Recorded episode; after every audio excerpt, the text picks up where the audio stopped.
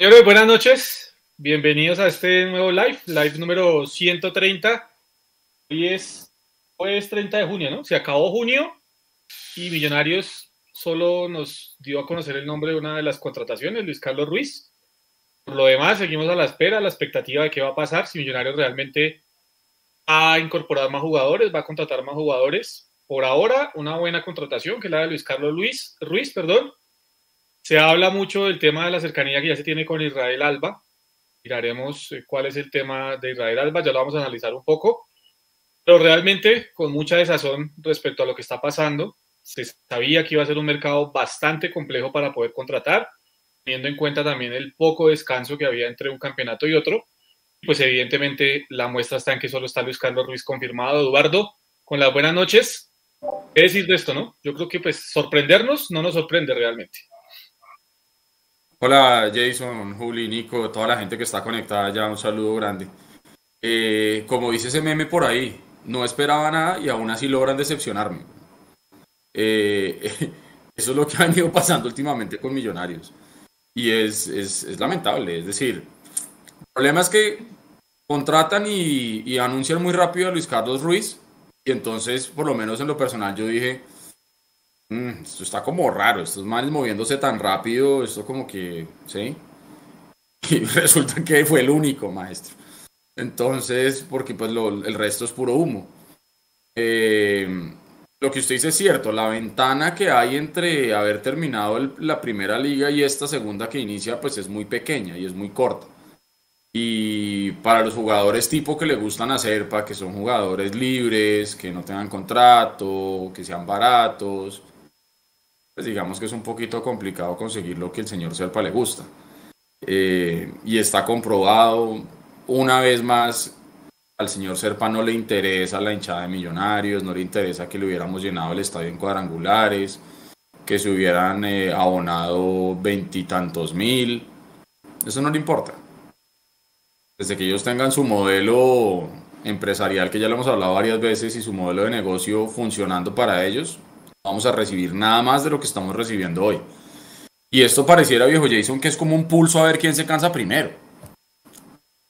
¿Me entiende? Y el problema es que el hincha, yo tuve unos días donde dije, no, no, no puedo más. No puedo más, no puedo más, no puedo más.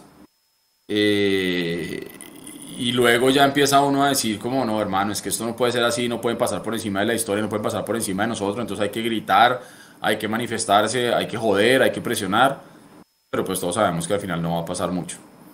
Entonces, yo la verdad empiezo el campeonato con mucha desesperanza, eh, pero sí con plena conciencia y es, digamos, como lo voy a hacer yo a nivel personal, no es para que la gente lo haga, pero sí teniendo una plena conciencia de que si nos va bien, como nos fue el campeonato pasado, vamos primeros y todo el cuento y tal, no olvidar las cosas realmente de fondo que tienen a Millonarios como nos tiene hoy. Porque ya son cinco años, muchachos, del último título de Millonarios. Y yo no quisiera llegar a pensar que vamos a llegar otra vez a esos momentos de 24. Porque dejémonos de joder, el título del 17, por más que lo hayamos celebrado y todo el cuento, fue un título que nadie estaba esperando que saliera. Afortunadamente se nos dio, pues, pero. Pero ahorita yo no veo cómo vamos a poder en finales, porque ya ha estado, por lo menos que Gamero, por lo menos parece que a la fase de todos contra todos le tiene el tiro. Parece, por lo menos, porque pues clasificó anticipado, sin problema. El problema son las finales, y en las finales es donde tienen que aparecer los jugadores de chapa que no tienen millonarios. Entonces, yo empiezo la, la segunda parte del año con mucho escepticismo, con el entusiasmo y la fe normal del hincha, pero con mucho escepticismo y, y simplemente con ganas de esperar a ver con qué chorro de babas nos van a terminar de salir, porque ellos no se cansan de hacer el oso. Y estoy seguro que queda todavía algo más para que hagan el oso, estoy seguro. Ellos no se van a quedar así. Ellos no están contentos con la madera que le estamos metiendo, ellos quieren algo más. Y, hay que esperar a ver con qué nos van a salir. Muy seguramente jugadores que llegarán tarde. Eh, ya, ya empezó la pretemporada y, y, no hay nada más aparte de Ruiz. No han anunciado salidas. Eso es otra cosa que también es importante entender. Entonces, hermano, es una, es una constante falta de información por parte de millonarios y falta de noticias que, que la verdad frustra mucho. Entonces, no sé, no sé, no sé, no sé. Ojalá nos vaya bien, pero yo empiezo muy escéptico, la verdad. Sí, sí, yo, yo creo que es que no va para más, Edu, la, verdad. Eh, saludando a Mechu y a Juli, voy a empezar con Juli. Es que cómo no estar escéptico, Juli, si es que, vea, 30 de junio, estamos a semana y media más o menos realmente ya de empezar a pensar realmente lo que se hace el campeonato y no tenemos los refuerzos. Mm, tenemos más dudas que certezas realmente de qué es lo que va a pasar de aquí en adelante. Y hay un condicionante que no había en las otras temporadas, eh, al bajo al mando de Alberto Gamero, que a mí me preocupa particularmente, y es el tema del ambiente que va a tener la hinchada con el equipo. Ese condicionante no lo había tenido Alberto Gamero, y este segundo semestre del 2022 se va a sentir. No sé cómo vaya a reaccionar el equipo respecto a eso, Julio. Buenas noches. Bueno, buenas noches a toda la gente de Mundo Millos, a Edu, a Mechu, a Jay, a Nico. Sí, la verdad es, es decepcionante. Millonarios sigue siendo la relación más tóxica de mi vida. Uno lo sigue amando a pesar de todo, pero pues obviamente las malas noticias no cesan. Y pues yo sé que de igual manera el día que debutemos o ni siquiera el sábado que vayamos a jugar contra el equipo de la B, pues obviamente el, el corazón va a volver a latir, va a volver a tener la ilusión voy a soñar que Elvis Perlaza se va a convertir en Cafú, de que Erazo va a ser el mejor 9 del mundo y bueno, la energía se va a transformar. Definitivamente lo de Gustavo Serpa y Enrique Camacho es matabonos. De, como decía Eduardo, de nada sirvió que hayamos vendido más de 26 mil abonos para un cuadrangular y poder mantener esos abonos, ese flujo para lo que venía para este semestre, para eh, abonados antiguos eh, claramente eh, la hinchada está rota. Vemos que el equipo innombrable salió campeón. Otra vez se vieron los medios, se dividen las barras, empieza eh, el, mal folclore de el que se abona, el que no se abona, los insultos entre los hinchas. Definitivamente es muy triste ver lo que pasa, o sea, solo por ver la parte del ambiente, lo que decía Jason, el ambiente está muy hostil. Creo que todos los de Mundomillos también lo hemos vivido. Está difícil el tema llamar un poquito a la calma a los hinchas, eh, tratar de calmarnos. Nosotros somos hinchas de millonarios, hemos estado en las malas, pero sigue preocupando lo que dice Eduardo. Eh, van cinco años en donde ni siquiera una Copa Colombia que tanto desprestigiamos no hemos podido levantar. Y pues esta hinchada está carente de títulos y obviamente el amor por millonarios, pues de la época de ustedes siempre se mantuvo porque digamos que había como una gran afluencia de ir al estadio, de estar por lo menos allá, la representación de lo que era Millonarios antes, que le llevaba más de siete títulos a Nacional, pero hoy en día pues ya no es así, nos llevan dos títulos, eh, no llegamos a finales, no hay campeonatos y el panorama es triste y espero que algún día cambie porque eso mata hinchada y pues mata corazones azules. Y buenas noches y esperemos que Serpa y Camacho, pues obviamente puedan reforzar el equipo como se lo merece, porque es que estos millonarios viejos y esto se respeta. Mechu, hola, buenas noches. Eh, se va Pepsi, ¿no? Pues como para empezar a tocar los temas, ahí veo a Mechu conectado, se va Pepsi, patrocinador desde el año, corríjame, 2006, creo que fue. Llegó Pepsi a Millonarios. Son eh, muchos años acompañados de Pepsi, se va Pepsi, y pues como para empezar a tener la dinámica ahí en el, en el chat, en los diferentes chats, eh, que la gente nos vaya colocando ahí por favor para leerlos. ¿Qué recuerdos les deja obviamente el patrocinador que se va hoy de Millonarios? Eh, de todas las actividades que se hicieron, porque fue un patrocinador que en su momento cuando le permitieron, se compenetró con el hincha y trató de llevar al, hincha a, a, a, otro nivel y hacer obviamente la fiesta dentro del estadio de otra forma. Eh, contribuyó con entradas, contribuyó con bombas, contribuyó con un montón de cosas, astas y demás. Bueno, pues para que la gente nos vaya contando, Mechu, eh, el tema de, Pepsi, va Pepsi, las sensaciones primero que tiene el equipo a hoy 30 obviamente qué le queda de, lo que fue Pepsi durante todo millonario. Buenas noches, ¿se escucha bien ahí? Compañeros, ¿me oyen bien? Señor. Sí, Mechu. Excelente. Bueno, buenas noches para todos. Buenas noches a la, a la comunidad. Perdónenme que no, no, prendo la cámara, que voy corriendo. Estoy acá en el aeropuerto y voy corriendo. Y de pronto se me, se me escucha la voz agitada, les ofrezco disculpa.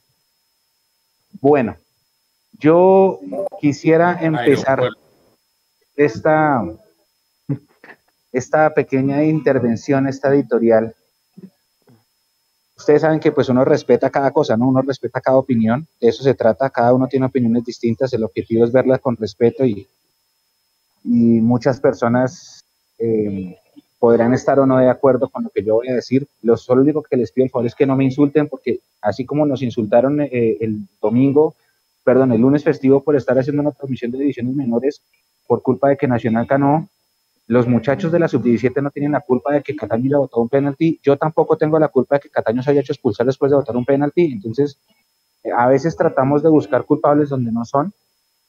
Y, y, es lo que les, digamos, lo primero que quiero pedir es que, es que guardemos y enfoquemos las energías a donde. ¿Por qué lo digo? Porque con todo esto que está pasando, entonces están los numerales y las protestas y las ideas y las. Eh, no sé, opciones de, cómo manifestarse y entonces empiezan a, criticarlo a uno porque no pone un hashtag en Twitter o, porque no se manifiesta entre comillas o porque no sé qué.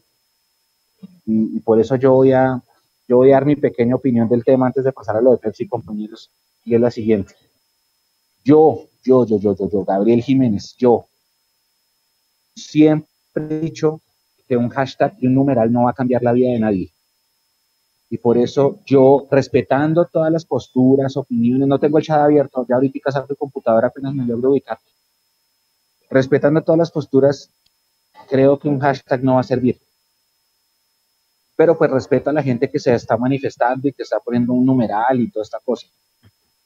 Lástima que no esté Juanse conectado. Juanse tiene unas cifras, no sé si Edu las tenga de pronto, de cuánto es el movimiento que genera cada red social en Colombia, para que nos demos cuenta que Twitter es la que menos ve la gente es la menos popular, es la que menos se usa en este país y por eso sé que un numeral en Twitter no va a cambiar nada. Asimismo, también sé que la única forma de uno golpear a una empresa es a través de su corazón y el corazón de las empresas son las finanzas. El corazón de las empresas no está en ningún otro lado. Entonces, ¿qué está pasando? Está pasando que alrededor de todo lo que está sucediendo de las protestas, los numerales y las eh, posibles marchas y no sé qué, se está generando una división entre la misma hinchada. Y el peor error que puede pasar es que haya división entre la hinchada. Y eso está sucediendo. Entonces estamos peleando los, los que nos abonamos contra los que no, los que protestamos contra los que no, los que vamos a, ir a la sede contra los que no. Y resulta que eso, nada de eso funciona. La única forma, si ustedes quieren establecer una voz de protesta, es, es pegando en las arcas. Y pegando en las arcas significa que ustedes tienen los estados financieros, pegar en las arcas significa no generarles ingresos. Lo que pasa es que hay gente que no quiere y gente que como yo no puede dejar de hacerlo. ¿Sí? Nosotros estábamos el sábado pasado hablando con Julián, con el CONE, con la CONE, en un partido de Millonarios Sub-16 y estábamos diciendo que el fin de semana de elecciones era muy raro todo porque no teníamos nada que hacer. Y era un fin de semana sin Millonarios porque había elecciones, no había ninguna categoría en juego y uno, yo les decía, yo estaba en mi apartamento y no sabía qué hacer. O sea, me desesperé de no hacer nada porque ya uno está acostumbrado a su estilo de vida girar en torno a este equipo. Entonces, de mi lado, yo voy a seguir comprando el abono porque eso también significa eh, tener un espacio con mi familia, eso significa un espacio con mis amigos, eso significa hacer un cubrimiento para este equipo de fútbol que es lo que me gusta. Yo no lo puedo dejar de hacer, ¿sí? Hay gente que tampoco lo quiere dejar de hacer. Y hay gente que sí lo va a dejar de hacer y todas las opiniones son respetables. Lo que sí tenemos que hacer es dejar de pelear entre nosotros y dejar de andarnos insultando entre los otros. Yo no puedo entender, o bueno, sí puedo entender que el Tonima tuvo la final a, un penal y la desperdició, pero eso no es culpa mía. Ni tampoco es culpa mía el gol de mitad de cancha que hizo este tipo de Nacional, ni el gol que se hizo el arquero del Tolima. Nacional ganó porque fue el equipo más fino en la final y nosotros nos faltó eso. Entonces, enfoquemos las energías hacia donde, hacia donde es lo que tenemos que arreglar. Ustedes ya lo dijeron porque los alcancé a escuchar un rato. A nosotros lo habíamos dicho desde enero, nos falta peso en la nómina. Enfoquemos las energías en el peso en la nómina, pero no en pelear entre nosotros, porque eso genera un desgaste. Estos días han sido una jartera. Entrar a redes sociales es una jartera porque todo el mundo pelea con todo el mundo por cualquier cosa. Es una jartera. Y seguramente cuando llegue el 10 de julio, toda esta pelea va a dejar de pasar, porque vamos a jugar contra Pasto y contra Bucaramanga, y seguramente ganamos los dos partidos, y se va a olvidar todo esto. Pero pues estos días van o han sido muy hartos. Ya con referente a, Pepsi, compañeros, especificando y haciendo énfasis en que por favor no, no, no nos peleemos entre nosotros ni busquemos culpables en donde no hay. Eh, agradecido, yo sí, pues esperando a que se confirme, ¿no? Que hay que ver con qué camiseta vamos a jugar el sábado en Daytona. Hay que ver si de verdad termina el contrato, porque pues no sabemos nada. Pero basándonos en lo que se supone son las especulaciones de que se termina el contrato con Pepsi, yo me acuerdo de esas viejas campañas de 2006 a 2013, cuando todavía existía esta cuenta Pepsi con ellos, después esa cuenta la acabó, imagino, la, agencia de ellos, qué sé yo, en la que Pepsi hacía muchas actividades con la hinchada y hacían dos tifos con los, con los chorizos, se llaman, los chorizos en la tribuna oriental y toda esta cosa, cuando hacían las promociones de, las promociones de las tapas. Fue un buen patrocinador, ya en los últimos años simplemente se dedicó a poner la marca en la camiseta. Pero bueno, insisto, hay que esperar al sábado a ver qué camiseta vamos a usar y si es cierto que efectivamente termina su, contrato. Buenas noches para todos, ya voy a aprender el computador para ver el chat. Lo único que les pido es, porfa, todos hablemosles con respeto, porque es que me he ganado insultos hasta por respirar esta semana, estos días, y ya, no, ya basta. entre nosotros no es el tema, compañeros. Buenas noches. Buenas noches. Yo por eso dejé de entrar a Twitter, ¿sabes? Por eso, Nico, ya lo iba a saludar. Yo por eso dejé entrar a Twitter y dejé de mirar redes sociales, porque realmente, pues, eh, y realmente es muy poco en muchas ocasiones, en la mayoría de ocasiones es muy poco lo que se construye a lo que se destruye. Entonces, pues yo creo que eh, eh, ese, digamos, es uno de los pasos que uno debería tener para tener tranquilidad y es estar como tan pendiente del tema de redes. Nico, con las buenas noches, a que saludemos a la gente que hay en el chat, creo que hay un super chat y bueno, tiene usted la palabra. Así es. Buenas noches a todos, ¿cómo están? Eh, aquí más de 330 personas escuchando a ver qué noticias hay del embajador que, que no se tienen de a muchas, a ver qué, qué novedades tienen. Ya hay varias preguntas en el chat. Y Felipe, un super chat que nos envió un saludo desde Tampa y dice a copar el sábado, la Florida es de Millos. Entonces Felipe supongo que estará por allá alentando al embajador en Estados Unidos a ver si se encuentran con Mechu para, para, para para que comparta toda la comunidad que hay allá en, Estados Unidos, que seguramente llega mucha que, que se tiene. Entonces, aquí hay muchos comentarios. Un saludo para todos. Jorge Herrera, Luisa Ramos, John Borges, Juan Camilo. Ya lo seguiremos leyendo mientras vamos desarrollando los temas con Jason. Sigan ustedes. Un abrazo, un saludo a todos. Nico, hay otro super chat de Felipe. Solo dice Felipe. Sí en super chat. Si quiere Felipe mandarnos otro mensajito para leerlo, porque solo mandó el super chat, no tenemos mensaje de parte de Felipe. Un abrazo grande, eh, igual a todos los que están conectados. Y aquí, por ejemplo, estoy viendo en, en, YouTube más de 200 personas conectadas. Y pues obviamente si sumamos el resto, vamos a estar cerca de las 400. Y eso muestra un poquito, pues obviamente lo que es el hincha de Millonarios, ¿no? Porque vea, un jueves sin noticias, sin refuerzos, golpeados completamente, con el ánimo por el piso, divididos, como lo decía Mechu en ese aspecto. Yo la verdad no, no había visto que la división fuera tan grande, lo mismo que estaba alejado del tema de redes, pero pues eso demuestra lo que es el hincha de Millonarios, ¿no? Con todas las situaciones que se están viviendo, eh, aquí están presentes, obviamente tratando de hacer un poco de catarsis, tratando de, de, no sé, hablar un poco de lo que todo lo que está sucediendo alrededor de Millonarios tratando obviamente de llevar esta situación que pues no es nada fácil de cara a lo que viene, porque vuelvo a insistir, eh, si hay una cosa que nos preocupa o nos debe preocupar de cara al segundo semestre, primero es el ambiente Mechu que va a tener el equipo y Alberto Gamero con el hincha, que van a estar muy molestos, no tanto con ellos, pero sí con los directivos, y cuando eso sucede, generalmente suele reflejarse eh, con el murmullo de la tribuna durante los partidos. Lo segundo es que obviamente los equipos que tenían torneos internacionales se van a concentrar de, sí o sí en el segundo semestre en el torneo nacional, ¿no? Que va a ser el caso, digamos, del Deportes Tolima. Pues ayer dio casi que un paso en falso también para quedarse eliminado de la Copa Libertadores, perdiendo contra un equipo muy disminuido de Flamengo, que seguramente va a cerrar la, la llave allá en Brasil. Entonces, mirando todo este panorama, Edu, lo que viene no pinta bien, más allá de que se pueda mantener una base, más allá de que esperando, Juli y compañeros, de que no vayan a salir ninguno, ningún más jugadores de millonarios o que no van a salir jugadores de millonarios, el panorama no pinta bien. Esa es la realidad.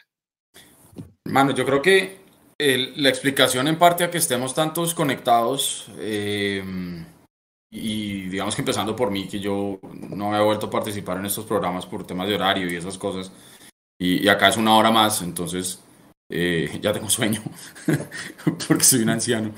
Eh, pero yo creo que lo estamos que... En la vez, estamos en la vez. Sí, mal. Eh, yo creo que esto simplemente es como una terapia de grupo, hermano. O sea, aquí estamos todos por el mismo amor, por los mismos colores y de pronto queremos encontrar en el colectivo consuelo, explicaciones, eh, poder apoyarnos el uno al otro con palabras de aliento o identificarse con lo que dice alguien más. Eh, pero sí es cierto, o sea, el ambiente eh, en redes está pesado. Imagínense cómo lo siento yo estando completamente solo acá donde yo no tengo con quién hablar de millonarios. Porque, porque acá eh, eh, digamos que lo que, lo que llega al fútbol colombiano es muy poco y lo que conoce la gente acá del fútbol colombiano es muy poco y lamentablemente aquí conocen mucho a Medellín por encima de Bogotá como ciudad y eso hace que lógicamente conozcan más al equipo de allá que al nuestro. Primero. Y segundo, y para terminar de rematar, pues, y así como la herida abierta enorme y es como echarme limón y tabasco, la bandera de Santa Cruz de la Sierra esa es verde y blanca. Y hay banderas por toda la ciudad. O sea, tienen un sentimiento de amar su ciudad tremendo. Y hay banderas verdes y blancas por donde sea que yo camino, hermano. Entonces, se imaginará cómo estoy yo con ganas de patearlo todo. Eh, es, es, es, una cagada. Eh, Pero. Ah, Juli. No, pues hablando de eso un poco, eh, yo sí quiero pedirle calma a la hinchada yo creo que a Mecho y a mí nos putearon todo el fin de semana, perdón la palabra, la verdad. Quiero que, entiendan que, por ejemplo, lo que decía Edu, o sea, todos somos hinchas de millonarios. Yo creo que aquí o en cualquier lado del mundo el que llegue a la escudo de millonarios, pues no está para, para hacerle fuerza mal al equipo, de que nos vaya mal, de que no nos traigan jugadores. Creo que todos dejamos en claro que no estamos a favor de las directivas, pero algo que sí quiero ver claro es que no se metan con los pelados de la cantera, o sea, o sea, el campeón fue ese equipo de Medellín, pero los pelos de la cantera no tienen la culpa. O sea, no hay que salir a reventarlos por el empate que pasó en Bogotá, con Bogotá el fin de semana, la sub-19. O sea, viejo, ellos no tienen la culpa. Tratemos de calmarnos un poco, porque es que desde, desde que la hinchada se divida, Serpa y Camacho van a estar felices. Ya, es solo eso. O sea, tenemos que estar unidos y tranquilos. Además que no les importa. O sea, en el fondo a ellos no les interesa. Sí, yo, yo me, me dio por inventarme crear un meme y lo puse ahí en mi cuenta de Twitter. Realmente que nos demos en la jeta los abonados contra los no abonados, los que quieren comprar en tiendas contra los que no, los de barras organizadas contra los de no, los que no, los de occidental contra los de oriental. Eh, o sea, eso a la directiva de Millonarios no le importa. Es más, si se quiere, eh, se deben hasta reír de la cantidad de peleas internas que pueden haber porque a ellos no les importa. O sea, está comprobado que nosotros, como hinchas, pero como ellos nos ven como clientes, no les importamos. ¿Sí? Eh, y, la falta de respeto viene en la falta de comunicación clara y a tiempo, en la falta, lógicamente, de querer armar equipos competitivos, de querernos ver la cara de pendejos todo el tiempo. Eh, y esto ya está permeando incluso a Gamero, y lo decía alguno de ustedes ahora. Eh, sí, si empezamos ganando los dos primeros partidos, seguramente la gente se le va a olvidar y todo bien. Pero, pero donde no, ya la gente le va a empezar a exigir a Gamero. Yo soy el primero. Yo soy el primero porque yo lo dije empezando el campeonato pasado. Que ya era hora que este proceso de Gamero diera frutos. Porque es que no podemos vivir en el eterno proceso. O sea, sería como la historia sin fin. Estar encerrados siempre en el mismo círculo, dando vueltas, dando vueltas, dando vueltas sin llegar a tener el resultado que, que todos queremos. Pues a Gamero también hay que exigirle. Lo decíamos muchas veces acá. A Gamero le ha faltado autocrítica en las ruedas de prensa de forma tremenda. Eh, pero más que eso, yo sí quisiera ver eh, que se pare duro y que exija jugadores, aunque creo que eso no va a pasar. Ya no está pasando, no pasó. Si usted no se paró desde el principio, si usted no se paró desde el principio, creo que ya va a ser muy complicado. ¿sí? Y obviamente él, él, no va a salir a decir que un jugador llegó sin el visto bueno de él, porque pues escupir para arriba pues es un poquito complicado. Y, y hablando del tema de lo que decía Mechu, de, de, de, esta cuenta de Pepsi con Millos, Em, yo recuerdo mucho y lo puse en mi cuenta de Twitter de hoy, esa iniciativa que tuvieron por ahí en el 2016, donde quisieron recaudar firmas como pidiéndole al equipo que se despertara, que tenía que volver a, a la grandeza y hacer respetar la historia. Y fueron más de 16 mil personas las que firmaron esas peticiones que se firman por internet, que sabemos que pues, no llegan a nada, pero pues digamos que se da visibilidad a voces. Mm, y lógicamente después de eso se hicieron actividades, todos se fueron callando y tanto así que, por ejemplo, la última, el último trino que, que, que tiene esa cuenta es del 27 de noviembre del 2018 y no tenía nada que ver con el fútbol. Era estas vainas cuando hicieron estos campeonatos de videojuegos. Había un equipo de millonarios ahí y le dieron bombo y platillo a esa vaina durante varios trinos ahí. Entonces ellos, ellos también como que no se callaron, lo hicieron en su momento y me gustó. Em, por lo menos a mí, a nivel personal, yo sí empecé a tomar Pepsi, que Yo no sé si fui el único idiota, pero yo sí, yo dejé la Coca-Cola y yo empecé a tomar Pepsi. Y yo tomaba Pepsi y por eso cuando cuando de, cadenas importantes de comida rápida había salido Coca-Cola y solamente estaba Pepsi, pues yo no sufrí mucho porque ya me había acostumbrado a tomar Pepsi. Entonces, entonces pues bueno, pero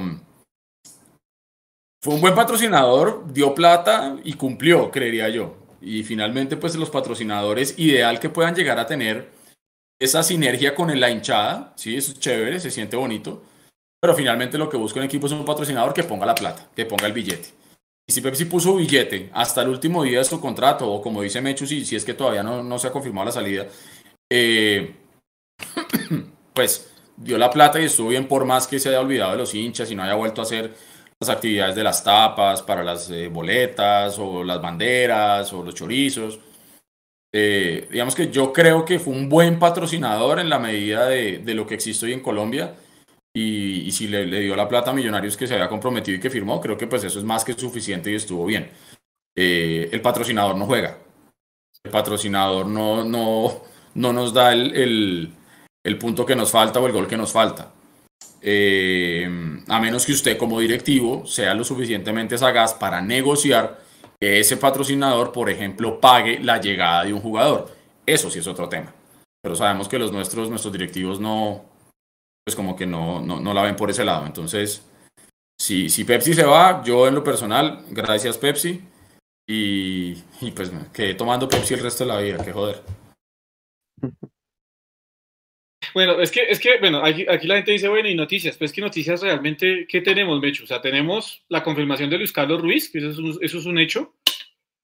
Tenemos lo que aparentemente fue la presentación de exámenes de Israel Alba ayer, ya vamos a hablar un poquito de Israel Alba como para que profundicemos y miremos si estamos acertando o si están acertando o no en el tema de la contratación de Israel Alba. Y por lo demás no hay nada. O sea, lo de Cariaco González fue un tanteo y se quedó en tanteo porque realmente no ha pasado nada con ese tema, eso no ha avanzado. Y ya, o sea, es, es, que eso es todo lo que, ha hecho Millonarios. Digo, señor, señor Juli.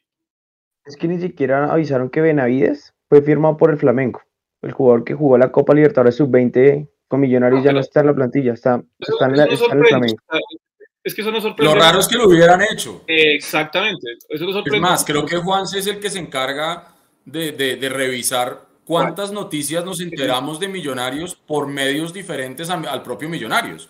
Y siempre va a salir una cantidad importante de noticias de llegadas, de salidas, de contratos por otro lado, de si le cambiaron el nombre al perro de la sede o no, si cambiaron un bombillo o no, nos enteramos siempre es por, por terceros, porque pareciera que existe una política de no comunicación en Millonarios, es como ningunear completamente, y ojo, no solamente al hincha, ¿sí? porque es que también terminan ninguneando a los medios tradicionales, grandes, medianos o pequeños, no importa cuáles son, no importa si es Caracol RCN o no importa si es eh, Canal Capital, terminan ninguneándolos a todos.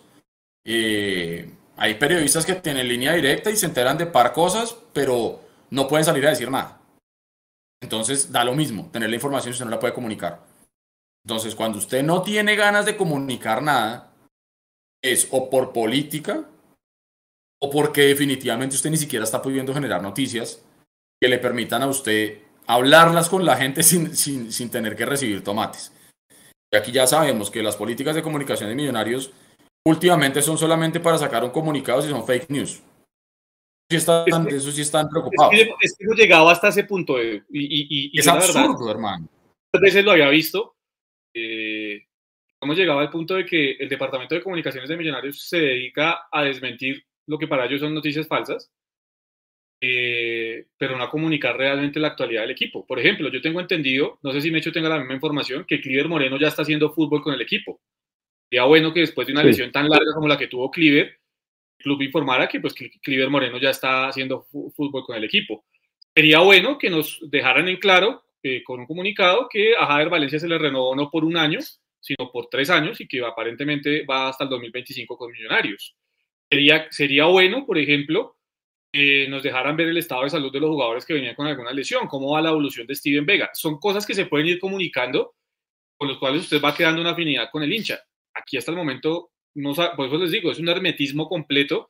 Lo único que se comunica, o lo único que, por lo cual realmente se pueden comunicar, además que me parece absurdo, porque si, si, si simplemente era eh, una especulación de los medios de comunicación, pues usted no tiene que salir a desmentir ninguna especulación. Entonces, lo que deja uno pensándolo es que quizás sí tenían ya cerrado lo de Leonardo Castro, estoy hablando de lo de Leonardo Castro, o estaban muy interesados en Leonardo Castro, pero se le salió el control del tema y entonces la única solución que encontraron fue salir a desmentir algo. No tenía que salir a desmentir, porque si es una, es una cosa de prensa, viejo, es una cosa de prensa y se acabó el dilema. No entiendo cuál era el afán de salir a desmentir eso.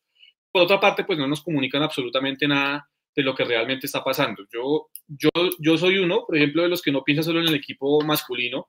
Evidentemente, pues es el que más nos tiene golpeados. Pero es que hoy no sabemos, por ejemplo, cuál es la disposición de Millonarios para ver si hay una segunda liga en este semestre del, fútbol femenino. No sabemos qué jugadoras van a continuar y qué otras no. Sabemos que se fue Charon Ramírez porque Charon comunicó por sus redes sociales que no seguía. Así podemos seguir haciendo una cantidad de listas o, una, o seguir colocando una cantidad de cosas en la lista en las que pues obviamente Millonarios no está comunicando y, pues obviamente ahí dejan ver, a mi modo de ver, y esto lo digo como a modo personal, que nosotros los hinchas y que los medios partidarios y quienes cubrimos a Millonarios simplemente les importan cero, porque pues ni comunican ni dejan comunicar, ¿no? Usted, usted trata de buscar alguna información de Millonarios y es más fácil ir no sé a dónde a, a resolver el conflicto entre Ucrania y Rusia en este momento que poder obtener una información de Millonarios. ¿sí? Y si usted critica, como lo hacemos nosotros, pues mucho más difícil todavía. Entonces, eh, y seguramente pues este pedazo que yo estoy diciendo es el que van a editar y mañana lo va a tener eh, Millonarios eh, editado y este, este pedazo de audio es el que les va a llegar. Les llegan los, los audios cuando decimos cosas buenas que se hacen, las poquitas cosas buenas que se hacen, esos audios no llegan a Millonarios. Cuando hacemos este tipo de críticas, pues mañana seguramente o ahorita apenas terminemos el programa, lo van a tener en poder, porque es lo que suele suceder.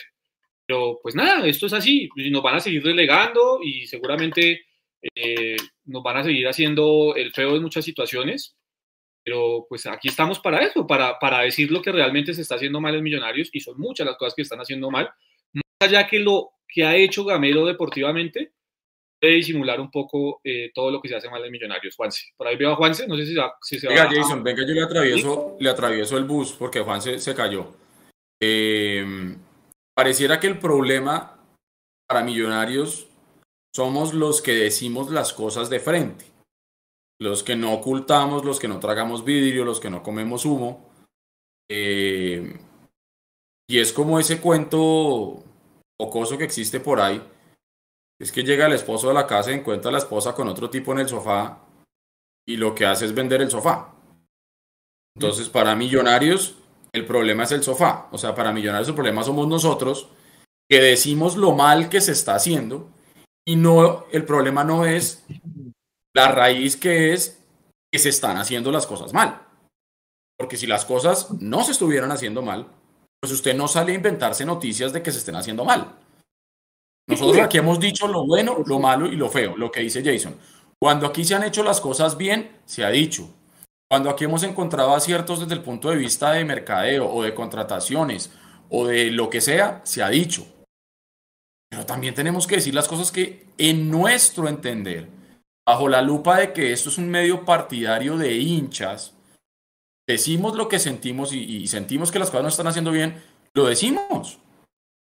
Y lógicamente va a levantar callo, porque es que a nadie le gusta que le digan que su bebé es feo. ¿Entiende? Pero ¿qué hacemos si están haciendo las cosas mal? Y no es que, que, que, nosotros queramos contaminar a la gente. Nosotros queramos tirarle la gente encima a Millonarios.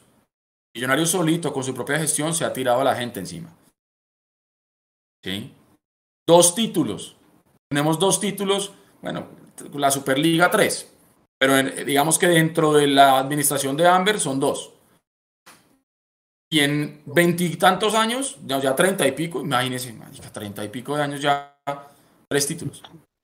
no, eh, no, me maté pues, hermano, uno dice, ¿realmente consideran que se están haciendo las cosas bien? Ustedes van a decir, no, en un momento. Nosotros no somos responsables de los treinta y pico de años. Hermano, a mí no me importa. Usted es el dueño de Millonarios hoy y me tiene que responder por todo. Porque es que Millonarios no nació cuando llegó Serpa y compañía o cuando se hicieron mayoritarios. Ya existíamos, tenemos una historia, una tradición y un nombre que se tiene que hacer respetar. Y esta gente está haciendo todo lo posible por que cada vez más estemos en el olvido. Y ojo, aquí no es que porque Nacional quedó campeón, entonces aquí nos emberracamos todos. Porque hay gente diciendo, no, si hubiera sido el campeón el Tolima, entonces de pronto la gente no se emberraca tanto. Yo qué sé. A mí el simple hecho de que no hubiéramos sido campeones nosotros es lo que me tenía berraco. Quien quedó campeón genera más ruido o menos ruido porque es más mediático y menos mediático. ¿Sí? O porque es que ese es el morbo que tiene el fútbol. O porque es que es el equipo que está en el cuadrangular de Millonarios y entonces todo el mundo decía, es que en esa final tendría que haber estado Millonarios, porque era el favorito, porque entró primero, porque tenía punto invisible y porque era el que mejor fútbol le estaba jugando en, en, Colombia. Entonces, esas son todas las cosas que realmente hicieron que explotáramos, o por lo menos que explotara yo. Pero a la directiva y a las comunicaciones de Millonarios no les interesa absolutamente nada. Y lo que dice Jason, en algún momento decíamos aquí, ¿no? Que ellos tienen vigilantes y se encargan únicamente de copiar y pegar cuando se dice algo malo. Pero cuando se dice lo bueno, no les interesa. Pero es que ni siquiera es malo. es, que, no, claro, yo digo malo para ellos. es que estamos diciendo la verdad. Aquí nadie se está inventando nada. A Mondomillos le pueden decir que somos lo que quiera, menos que nos inventamos cosas.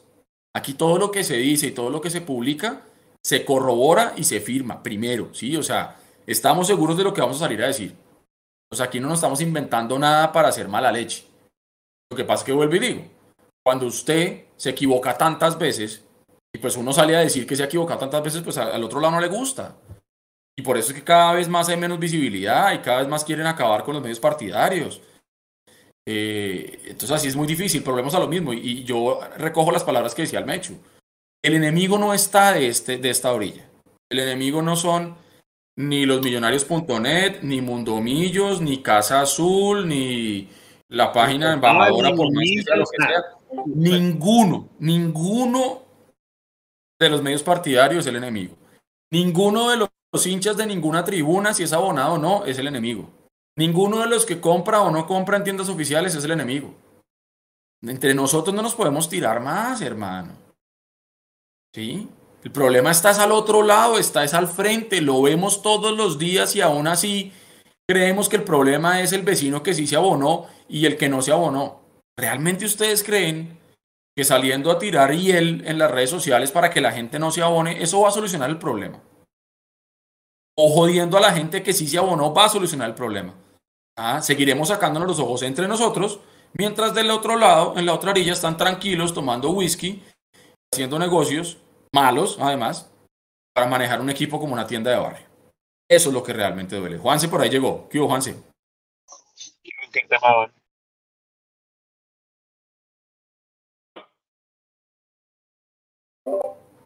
Juanse creo que está en la B mientras, mientras Juan se vuelve, eh, yo no sé si Mechu ya tenga, también ya esté acomodado, quiera seguir interviniendo como para ir avanzando, ¿no? Yo creo que ya dejamos en claro el tema.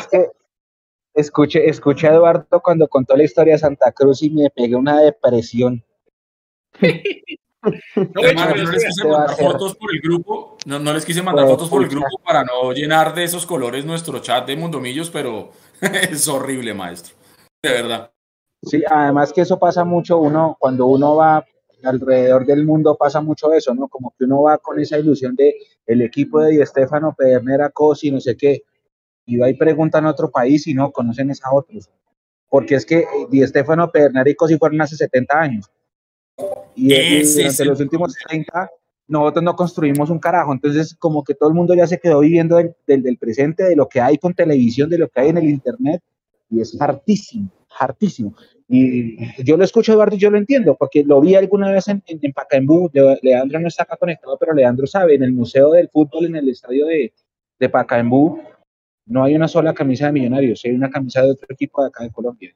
Esa es hartísima. Ahora, uno lo dice porque uno ama al equipo, ama estos colores eh, y está por encima de todo. Pero es que el hecho de que uno ame el equipo no quiere decir que, que uno tenga que ocultar cosas o, negar la realidad. Y eso yo se lo he dicho mucho a Julián, sobre todo en nuestras charlas de sábados de divisiones menores. Julián, escuche a sus, a sus compañeros y, y tómelo de lección.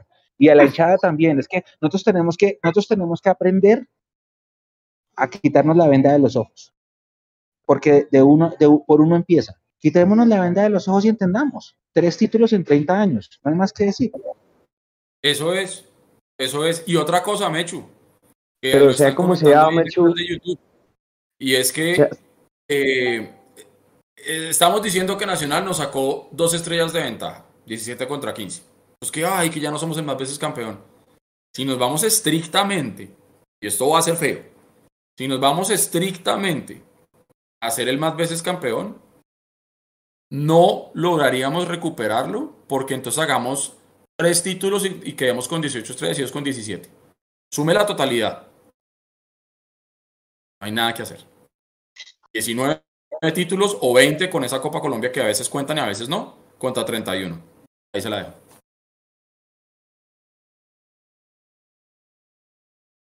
Sí, ¿está por ahí? es que Edu, e, Edu es difícil, o sea, es difícil porque digamos que no sé, ver, el, el, declive de Millonarios, o sea, yo cuando conocí a Millonarios era el más grande y me cuesta, me cuesta aceptar que otro equipo de miércoles pueda decir que es el más grande, ¿sí? O sea, lo que dice Mechu, para mí es harto y, y sí, quizá en esa parte es difícil aceptarlo, ¿no? Pero es que, pues no sé, no, no me da todavía la amargura para decir que otro es más grande que Millonarios, ¿no? Pero yo mire, mire, mire, lo que dicen acá en el chat. hablo como hincha, ¿no? Hablo como hincha. Párele bolas a esto que dice aquí Oscar Iván Hasu en el chat de YouTube. Em, no puedo estar más de acuerdo con él. Es más, más de una vez yo lo había pensado, también me he dado cuenta. Oscar Iván Hasu dice en el chat, lo primero que deberían hacer, hablando de millonarios, es quitar de la cuenta de millonarios en Twitter, y abro comillas, el equipo más grande del fútbol colombiano. No, ya no somos el más grande, dice Oscar Iván Hasu. Yo creo que esa biografía en Twitter la escribieron alguna vez y nunca en la vida la van a, o sea, ellos todavía siguen pensando que viven en un mundo de fantasía, de fantasía, o sea, uno tiene que ser consciente de lo que es. Que seamos el más histórico, eso es otro tema, y eso sí. Ahora, es el más histórico. Pero Mechu lo estaba diciendo. Son 70 años. Es que son 70 años, muchachos, una generación. O casi dos. Casi dos generaciones desde que Millonarios estuvo allá y que el Real Madrid y que les ganamos 4-2 y que y Estefano y qué tal, es verdad. Un amistoso. Un amistoso. Es nuestra historia, pero ya pasó. Usted para ser un equipo grande, usted tiene que tener varios componentes. Hinchada, títulos, directiva, reconocimiento internacional. Y Millonarios no se puede quedar viviendo únicamente algo que pasó hace 70 años. Cuando este año cumplimos 76, o sea, éramos un bebé que estaba aprendiendo a correr. Y han pasado ya tantos años, 70, y el dueño de hoy, porque los anteriores ya sabemos toda la historia, pero el de hoy no le interesa, o por lo menos no ha demostrado un interés real de querer decir, vamos a volver a ser de Millonarios el más grande de este país. No. Y yo no sé si como han pasado dos generaciones, si por lo menos la nuestra podamos volver a ver siquiera algo parecido a lo que se vivió hace 70 años. No, no lo veo. No, y sabe, qué es lo que más me asusta, y para avanzar ya en el tema de, de, Israel Alba, eh, esto se aposigua, como usted lo decía, Mechu, y como lo decía Edu, dos o tres victorias comenzando el torneo, y a la gente se le empieza a olvidar un poco el tema, entonces todo está bien, ¿sí? Y me incluyo ahí, porque a mí, a mí también me ha pasado. Lo otro es... Sí, no, Jason, es que, Jason, nosotros tenemos que aprender una cosa. Perdóneme que le, le atravesé el bus. Al hincha de Millonarios promedio, o sea, el hincha promedio no, no, no, no yo, el promedio.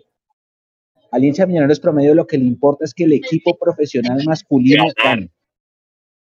Al hincha no le importa si el equipo femenino queda campeón, no le importa si tenemos utilidades por 4 mil millones de dólares, no le importa si las divisiones inferiores son campeones del torneo nacional de, de la federación, no le importa nada. Al hincha promedio le importa que el equipo profesional masculino gane. Si Millonarios saca un equipo de básquet, tampoco le va a importar. Le importa es que el equipo profesional masculino de fútbol gane, deportivamente gane, no más al hincha no le importa nada más. Entonces, claro, empiezan, empiezan las, em, las, las, las, conjeturas también en las, entre medio de las peleas de que es que el equipo está generando utilidades. Al hincha eso no le importa. El hincha le va a decir a usted, sí, ¿cuántos millones estamos ganando? ¿Quién fue el campeón nacional? Entonces, directivos no sé qué, y ustedes también prepagos, y todos son unos tantas y no sé qué, y ahí se empieza a pudrir todo. Porque lo único que importa es, que como dijo Juanse, el resultado del equipo profesional masculino, al promedio, no digo que es todo el mundo, hay gente que sí dice que apoya el feminismo, hay gente que apoya la cantera, todo eso. Pero el grueso de hinchas lo que quieren es que el equipo profesional masculino quede campeón después de cinco años y que vuelva a ser ese equipo más grande del país, como lo fue durante muchísimos años, hasta que nosotros mismos caímos en el, en la zona de confort de pensar que no nos iban a pasar hasta que nos pasaron. Y cuando nos pasaron no tuvimos reacción. Pero eso es, ese es el hincha promedio. El hincha promedio quiere ganar. El hincha promedio no le importa la plata, no le importa la situación administrativa, no le importa ese equipo femenino, no le importa nada. Lamentablemente, y creo, creo, creo, yo sí lo voy a decir, creo que si hubiera quedado campeón de Tolima no estaríamos en esta coyuntura tan fuerte. Creo que todo también terminó de impactar por, Totalmente. porque nos terminamos sacando más títulos. Sí, seguramente. Hace ocho, días, lo hablábamos, perdón, Jay, que le atraviesa el bus. Pero es que obviamente sí influye, o sea, seamos sinceros, es el rival de de odio de hace más de 40 años, es el rival que se nos puso encima. Es como cuando River perdió las semifinales con Boca de la Copa Libertadores. Lo que pasa es que River tuvo que tocar el fondo y irse a la B para volver a resurgir y, tener que volver a ver la gloria. Pero es que nosotros no vemos ni siquiera eso, o sea, estamos en un túnel sin fin. O sea, uno, hermano, uno desde que viene a las redes de millonarios ya da piedra porque todo es básico, nada informa, no hay refuerzos, y, cada semestre es la misma vaina, nos prometen cosas, nos ilusionamos, llegamos a cuadrangulares, nos eliminan y es un círculo vicioso. Y lo como dice Edu, o sea, en realidad a la directiva le vale tres tiras de, de nada lo que pasa entre nosotros. Y, es preocupante, es muy preocupante. Y obviamente tiene mucho que ver que ese equipo de Medellín gane, porque obviamente cada día nos cogen más ventaja. O sea, es triste que ya sacaron una imagen de gol en español en Instagram viejo, o sea, ver el escudo de Millonarios por allá en los inicios de la liga y en los últimos ¿Sabe, 50 años. ¿Usted sabe por qué salió esa imagen, cierto? Sí, claro. E, eso, también, eso, también, influye mucho. ¿Sabe por qué salió esa imagen? Porque el editor de Goal en español es más hincha de Nacional que Ardila Luz. Claro, pero es, es, que es eso. O sea, eh, eso eh, también influye. Yo hice lo de Jay, yo hice lo de Jay, o sea, yo no quise ver Instagram, no quise ver Twitter, no quise ver nada porque el ambiente es así, pero seamos sinceros, si ese equipo de Medellín gana, pues obviamente influye en la hinchada de Millonarios porque es que nosotros nacimos viendo al más grande, o sea, digamos que hemos perdido mucha hinchada joven. Y la hinchada que joven que más o menos queda cuando fuimos al campín, cuando el comando nos enamoró porque venían refuerzos como Di Filipe o venía gente así que no aportaba millonarios, pues obviamente uno se enamoró del 13 veces campeón, el más grande. Y ahora ver que el 13 veces campeón es solo 15 y que el otro tiene dos Copas Libertadores y 17 títulos, pues la verdad amarga cualquiera. Ya, y ahora sí, perdón, es que tenía que sacarme la miércoles. Sí, ¿no? Pues es que está ahí, pero los quiero seguir amargando, porque es que bajo la política, y por eso hicimamos el ejercicio, el, ¿cómo fue que nos dijeron, Juan? El refrito de la semana pasada, sí fue refrito, ¿no? El refrito que pues eh, después fue obviamente, eh, estamos eh, pasado en varios sitios, el ejercicio que hicimos de las contrataciones, casi 100 contrataciones que tienen millonarios, pues ya miramos que les han rendido. Es decir, lo que yo quiero decir con esto es, básicamente no esperemos que la política de contratación de millonarios cambie de la noche a la mañana, que ellos ya la tienen clara en ese aspecto. Saben que tienen que contratar de esa forma, que esa forma les ha dado equilibrio financiero o les va a empezar a dar equilibrio financiero, que mientras tengan equilibrio financiero, pues ellos se van a preocupar porque el negocio marche de acuerdo a ese equilibrio financiero y lo deportivo pasa a un segundo plano. Esa es la realidad de los directivos de Millonarios. Y cuando yo hablo de lo deportivo, no hablo solo de los resultados, en mi caso, del plantel profesional de la liga masculina, sino también del femenino y también del fútbol base. que también vamos a hacer ese ejercicio, vamos a mirar de ese fútbol base que ellos dicen que promueven y de los cuales se sienten tan orgullosos, realmente cuántas piezas ha dejado perder Millonarios en los últimos años. El hecho simple y llanamente de eh, no promoverlos o de no tener realmente esa política de promoción de los jugadores, porque es que nos han vendido que es que esto es una política de millonarios. Y esta política llegó, no, no, nos olvidemos, por un accidente que hubo en medio de una pandemia y eso aceleró, digamos, ese proceso de las divisiones inferiores. Entonces, cuando ya uno mira, por ejemplo, el caso de, para pasar al tema de Israel Alba, que es posiblemente la, la nueva contratación de millonarios, uno ya entiende cuáles son los jugadores o el perfil de jugadores que tiene para contratar millonarios. Y si bien Israel Alba, cuando uno mira los números, tiene 181 partidos como profesional, eh, y digamos que ya tiene un tranco alto, digamos desde el 2015 hasta acá, casi siete años como profesional, uno mira que los números de Israel Alba tampoco es que sean descrestantes como para uno decir, este es el refuerzo eh, que nos va a dar la tranquilidad por el lado derecho. Ojalá le vaya bien. Ojalá, yo, yo Juanse, insisto, lo mismo que dije con Erazo, lo mismo que digo con Luis Carlos Ruiz y con todos los jugadores que, que llegan a Millonarios. Ojalá les vaya bien. Yo entiendo también que los que los números son solo eso, números, que el fútbol va más allá de los números y siempre lo he sostenido. Pero cuando uno mira los números, que es algo que según entendemos, eso es lo que se está fijando Millonarios para contratar, encuentra que Israel Alba, por ejemplo, en la temporada 2022, en este primer semestre, jugó 18 partidos, 17 como titular, uno como suplente, le mostraron tres tarjetas amarillas que es un jugador que en total por liga, a nivel de liga, solo de liga, tiene 156 partidos, ha pasado por 11 Caldas, por Leones, por Jaguares, por Patriotas, volvió a, volvió a tener un, un, paso en 2018 por, por 11 Caldas, volvió a Jaguares en 2021 y ahora en el 2022 está en la equidad, o hasta el momento estaba en la equidad, y es un jugador que eh, ha marcado seis goles, como lateral derecho ha marcado seis goles, y que, que la temporada que más minutos tuvo, y ya voy con Juanse para que me des observación al respecto, fue la del 2019 con Patriotas, donde jugó 35 partidos como titular, 33, eh, perdón, jugó 35 partidos, 33 fue titular, 2 fue suplente, pero lo que preocupa, digamos, de los números actuales de, de este señor eh, eh, Alba es lo siguiente, Juanse, es que sí, en el 2022 jugó 18 partidos como titular, 18 partidos, 17 como titular, pero de esos 17 que jugó como titular, en 7 fue sustituido durante el partido. Y en la mayoría o en algunos casos fueron en el arranque de los segundos tiempos. Eso yo creo que marca una pauta de lo que era el rendimiento de Rael Alba en el 2022. Juanse. ¿Cuántos partidos de titular jugó en el 11 de Juanse. ¿Cuántos partidos jugó en el Once Caldas? Él tuvo dos pasos, ¿no? En el Once Caldas, en el primer año, en el 2015, cuando era muy joven, evidentemente, acordemos que tiene 27 años, ¿no? En el 2015 eh, jugó cuatro partidos, tres como titular, uno como suplente. Eso fue lo que jugó en el 2015. Ahí pasa Leones. En Leones en el 2016 25 partidos, los 25 como titular el 2017, yo no sé, creo que hay una lesión de por medio, juega tan solo tres partidos con Leones.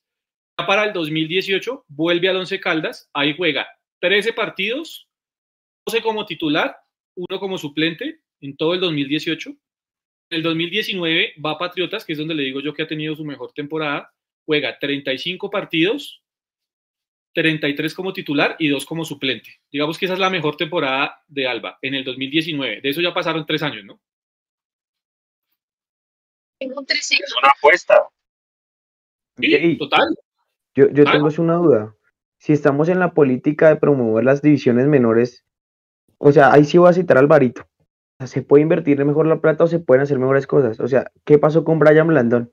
O sea, se le va a cumplir el contrato en octubre y no somos, no hemos capaces, o sea, no hemos sido capaces de traerlo y vamos a perder otro lateral derecho cuando se necesitaba ahí en la posición, cuando vamos a traer a alguien como Israel Alba, que bien dicho por su merced, o sea, es alguien que es muy intermitente, que, y era naturalmente el suplente de Pacheco. ¿Será que Brian Blandón, que es de la casa, que es de la cantera, no podía hacer un mejor trabajo y se podía buscar otro refuerzo? No, no de Pacheco, eh, eh, eh Juli, sino de ahí, ahí creo que jugaba Torralbo, ¿no? Juanse, era el otro lateral. Ah, sí. sí, sí, perdón. Entonces, Creo que ya sabía Pacheco. Y sí, ya se había ido Pacheco porque está en el Junior. Eh, era Torralbo, digamos, el otro jugador que alternaba la posición con él. Ahí, digamos, yo no sé, la verdad, si ustedes estén tranquilos con ese tema, pero a mí cuando me dijeron Alba y que ya está presentando exámenes médicos, yo dije, fuerte, fuerte el tema porque, pues, digamos, se supone que ahí está Elvis Perlaza, que es del riñón camero. Sigo insistiendo, pues, eh, ustedes saben mi posición respecto a, a, a Elvis. También está Ricardo Rosales y también estaba la posibilidad de mirar qué pasaba con Brian Blandón lo cual tampoco sabemos nada porque tampoco nos informan respecto a ellos. ¿Qué hizo así? Señor. El, el, lateral del Tolima, Marulanda, ese es, ese es de las divisiones menores. Se jugó la final contra, contra nosotros en el 2019. ¿Cierto? Marulanda. Ah, en, en, el, en el equipo que usted, en el, el sub-20. Sí, el lateral derecho que jugó ayer contra, contra Flamengo, ese es de las inferiores del Tolima. No, pero el sí. que ayer jugó fue otro, no, ayer no jugó Marulanda. No, pero creo que, creo que él es de las divisiones. Ah, ayer, jugó, ayer, jugó, ayer jugó un canterano de apellido Riascos y lo hizo bien, ¿sabe? Porque yo vi el partido a, a ese Tolima, ayer le pasó lo mismo que a Millonarios. Juega bien, juega, boni perdón, juega bonito, pero no tiene gol, no tuvo gol contra Flamengo ma, ma, y contra Nacional. Más o menos, más o menos, Mechuela, a mí la verdad no me gustó. Y, y, y para contestar a Juanse, creo que Marulanda, pero es, él es inferior de Nacional, si no estoy mal. ¿Sí? Sí, Marulanda. Que ya que jugó ayer, entonces entonces ese riesgos que dice. No, Riasco sí es inferior del Tolima, pero pues a mí no me parece que ayer haya hecho un buen partido. De igual manera, si, si es para Millonarios, no sé, Mechu o Edu qué piensa, pero Mateo Puerta era una mejor opción que el mismo Israel Alba. O hasta Angulo, yo hubiera traído Angulo, pues está lesionado, pero. Sí, pues... lo, lo, que pasa es que yo tengo, yo tengo otra lectura, compañeros, y, no sé si ustedes están de acuerdo conmigo en esta. Nosotros tenemos a, bueno, teníamos, porque el contrato de Román se debe vencer hoy. Teníamos a Román, Perlaza y Rosales por derecha. Y por izquierda estaba solo Bertel. Entonces yo me imaginaba que nuestra urgencia era un lateral izquierdo para suplir cuando Bertel no estuviera, para no tener que impulsar a Andrés Murillo Segura. Pero llegó Israel Alba. La lectura que yo tengo de eso es que posiblemente ahora sí le van a decir a Román, terminó tu contrato, gracias, y vamos a quedar con Rosales, Perlaza y Alba, porque Alba sí estuvo presentando exámenes médicos ayer y hoy, pero la duda es, ¿ir por la izquierda qué? ¿Perlaza improvisado es la segunda opción? Porque entiendo eh, que esto lo pidió el profe, ¿no? Eh, es lo más probable. Diciembre. Y en diciembre vuelven y buscan. Es lo más probable, o sea, ya con lo que está diciendo Mechu, yo también lo apoyo, o sea, para mí es un, es prácticamente un ok de que Román se va a ir y se van a quedar Elvis y Rosales. O bueno, no sé si Rosales se llegue a ir o Elvis, pero para mí es un espaldarazo que Román se va a ir y que el lateral izquierdo va a ser Elvis Perlaza, el suplente de Bertel. Es más, Román se fue hace rato. Es que formalmente ah, no, sigue sí. ahí. Pero nosotros hace rato dejamos de contar con Román. Sí, eso, eso, eso es otra cosa, o sea. En fin. O sea, cuando está entrenando bien compensar. Eh... Que le tendría algo de compensar. Si sí, el equipo hoy entrenó otra vez en compensar, ¿no? Porque ese es otro de los temas, ¿no? Pues para usted ser un equipo grande, no se necesita solo también de los títulos. Y es una discusión que yo he tenido con Mechu eh, por interno en muchas ocasiones. Sino que también son otro tipo de cosas. Eh, es sumado a la historia, es sumado a la infraestructura y la hinchada que usted tenga. Millonarios tiene historia, tiene hinchada, pero no tiene infraestructura y no tiene presente. Y Millonarios no tiene, tiene la infraestructura porque es, que es muy difícil para usted y así digan, ay, pero es que eso, eh, ayer Flamengo vino, seis horas en avión, después seis horas en bus y igual fue y le ganó al Tolima con bajas y todo. Listo, perfecto. Eh, pero son casos que no se mantienen, digamos, en el tiempo, ese tipo de situaciones. Y es muy incómodo que usted tenga una sede habitual para, para entrenar, donde usted ya conoce, donde usted entra a su camerino, se siente tranquilo, y tener que estar mirando en este tema de invierno, porque Millonarios no le ha invertido plata a esas canchas de Escoli con un buen drenaje y demás, ¿sí? Eh, tener que estar buscando dónde se va a tener que entrenar. Y pues, digamos, apareció la opción de compensar, que afortunadamente es una muy buena cancha y había podido entrenar Millonarios tranquilamente en estos días. Pero es otra de las cosas que también tiene que corregir Millonarios. Es que así digan que es que eso no gana títulos. Sí, hermano, eso termina ganando títulos. Eso termina ganando títulos ayuda a ganar los títulos. Para respaldarlo, no, no puede ser, y me echo uno más a mentir, que el sábado la sub-19, la actual campeona y última representante de Copa Libertadores de América de la categoría, tengan que jugar en una cancha llena de charcos, de un barrial tenaz, en donde el profe Alberto Gamero estuvo presente, en donde están jugando prácticamente se supone que el futuro y, los activos de millonarios que tanto promulga Serpa y Camacho, y que por el invierno tengan que jugar en una cancha prácticamente en donde se pierden los puntos, cualquier jugador se puede quedar ahí enterrado, se le va su rodilla, se le va un tobillo y se acabó la carrera. O sea, estoy totalmente de acuerdo con Jay. O sea, por favor, o sea, no podemos exponer así a los jugadores de nosotros. No puede ser que en serio estamos jugando en, canchas en donde tú metes el guayo y el agua te llega hasta el tobillo, viejo. O sea, jugamos 90 minutos prácticamente en un barrial, arriesgando a toda la sub-20. Esas son cosas que, hay que ir mejorando y que, y que en ocho años, yo entiendo, a ver, vamos para que les, también le lleven este pedazo de clip al Departamento de Comunicaciones de Millonarios, para que le lleven el clip completo. ¿sí? ¿Cuánto vamos al aire, Nico? para, para tener el, el, segundo. Una hora. Eso, listo. Eh, eso, en, en, el minuto 67 eh, del programa digo lo siguiente. Es cierto que cuando Azul y Blanco llegó, Millonarios no tenía dónde entrenar, algo que está repitiéndose hoy, por ejemplo.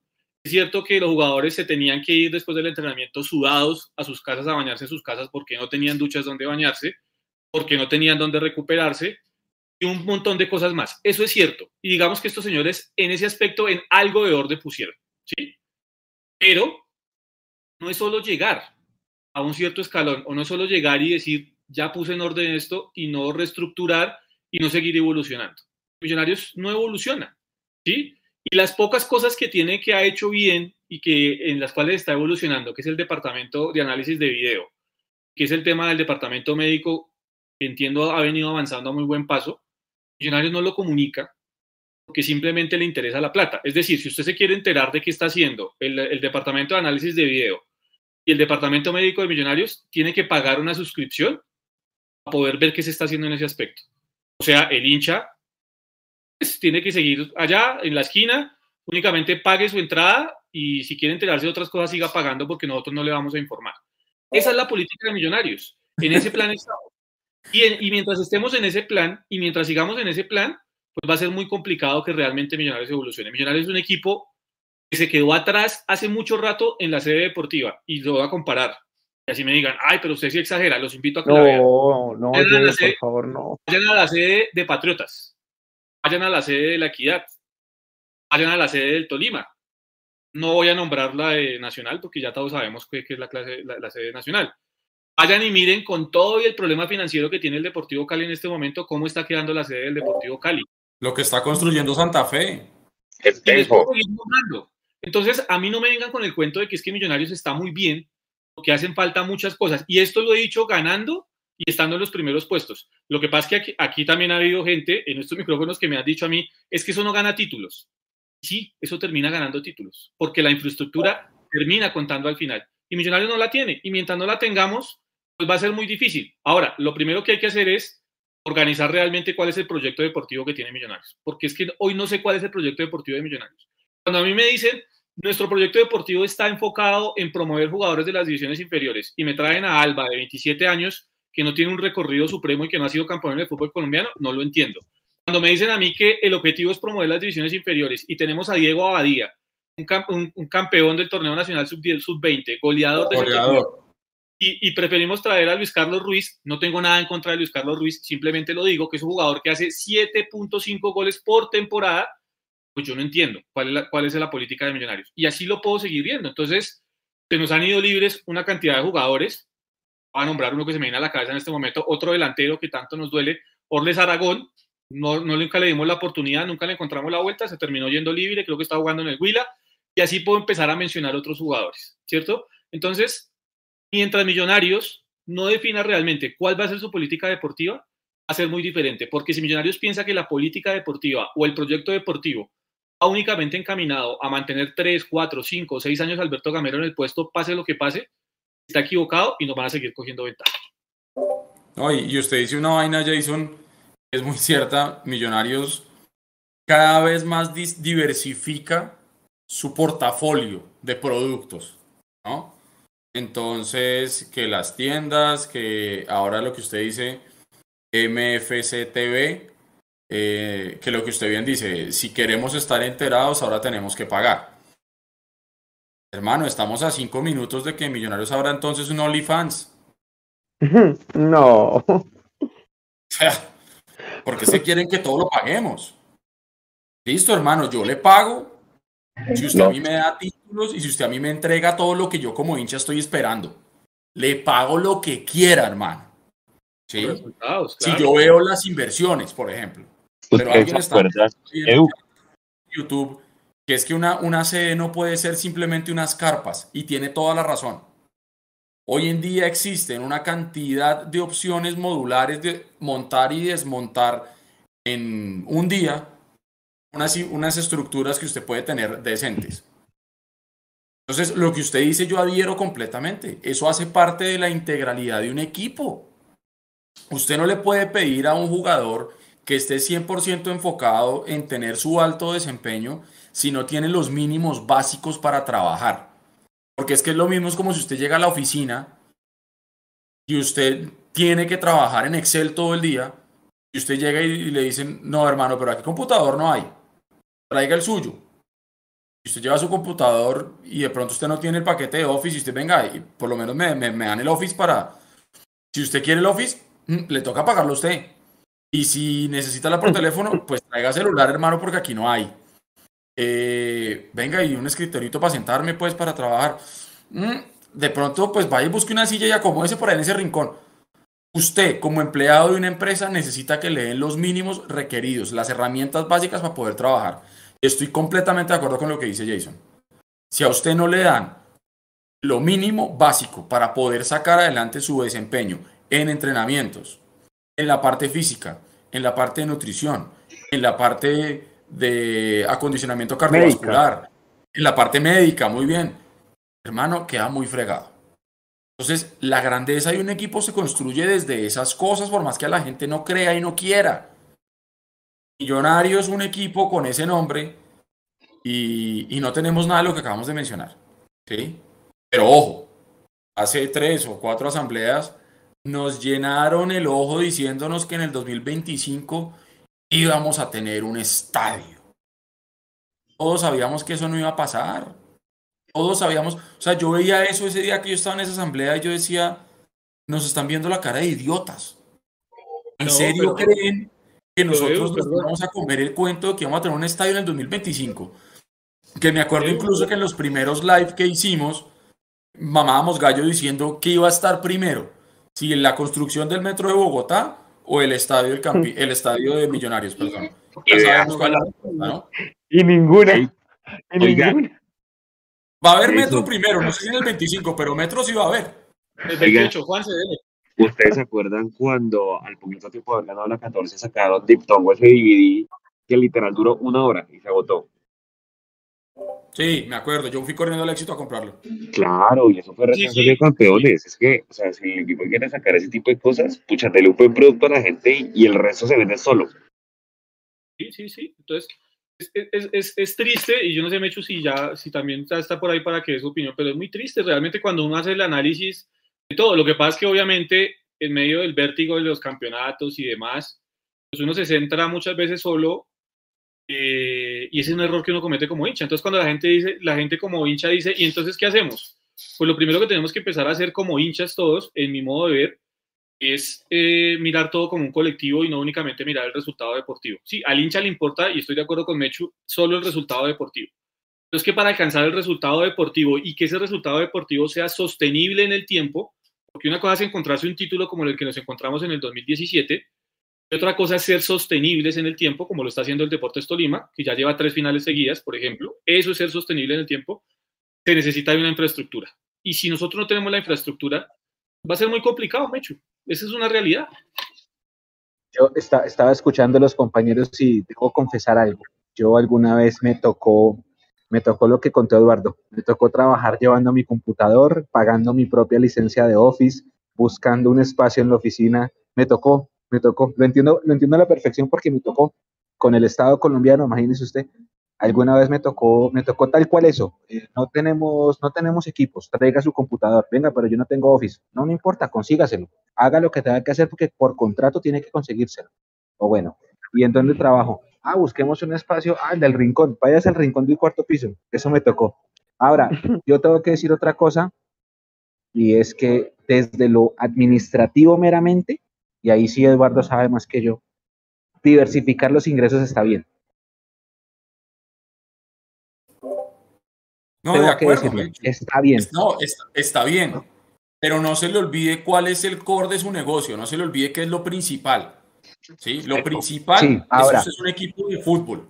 ¿sí? Claro, que usted venda audífonos, que, venda camisetas, que venda suscripciones a MFC TV, todo eso está bien. El problema es que pareciera que les interesa o les importa más potenciar esos nuevos canales, esas nuevas líneas de negocio, que la más importante. Es decir, es por ejemplo mi negocio. Mi negocio es vender carros. Así ah, que vendemos gorras de, la marca, que vendemos camisetas de la marca, que vendemos accesorios de la marca, que vendemos servicios financieros, que vendemos seguros, que vendemos un montón de cosas. Pero si al final yo no vendo el carro, es lo que genera el mayor ingreso, no estoy en nada, maestro. ¿Cuál? Les hago, les hago otra vez la invitación, porque es que estoy viendo, ahora sí tengo el chat abierto y lo estoy viendo los mensajes. Muchachos, a nuestra comunidad, a nuestra gran comunidad, hay más de 350 personas, de 380 personas conectadas. Estimados hinchas, queridos hinchas, la culpa no es de Mechu, la culpa no es de Eduardo, no es de Jason, no es de Juan Sebastián, no es de Julián, no es de Nicolás. No la cojan contra nosotros, porque es que yo veo que resultan a mí, por ejemplo, que es que Mechu es un cómplice de la mediocridad, pero yo qué puedo hacer? O sea, yo tengo el 0.0000000000010% de la sociedad, yo no puedo hacer nada. Y tenemos que enfrascarnos en eso, porque es que empezamos a echarnos culpa entre nosotros. Este dijo que el otro no, que el conformista, que el prepago, que el mediocre. A mí no me han pagado un solo peso. O sea, nosotros estamos haciendo un análisis como hinchas y como profesionales que también somos de lo que está sucediendo. A, algunos no le va a gustar, está bien, pero es que estamos haciendo un análisis y hasta ahí podemos llegar nosotros.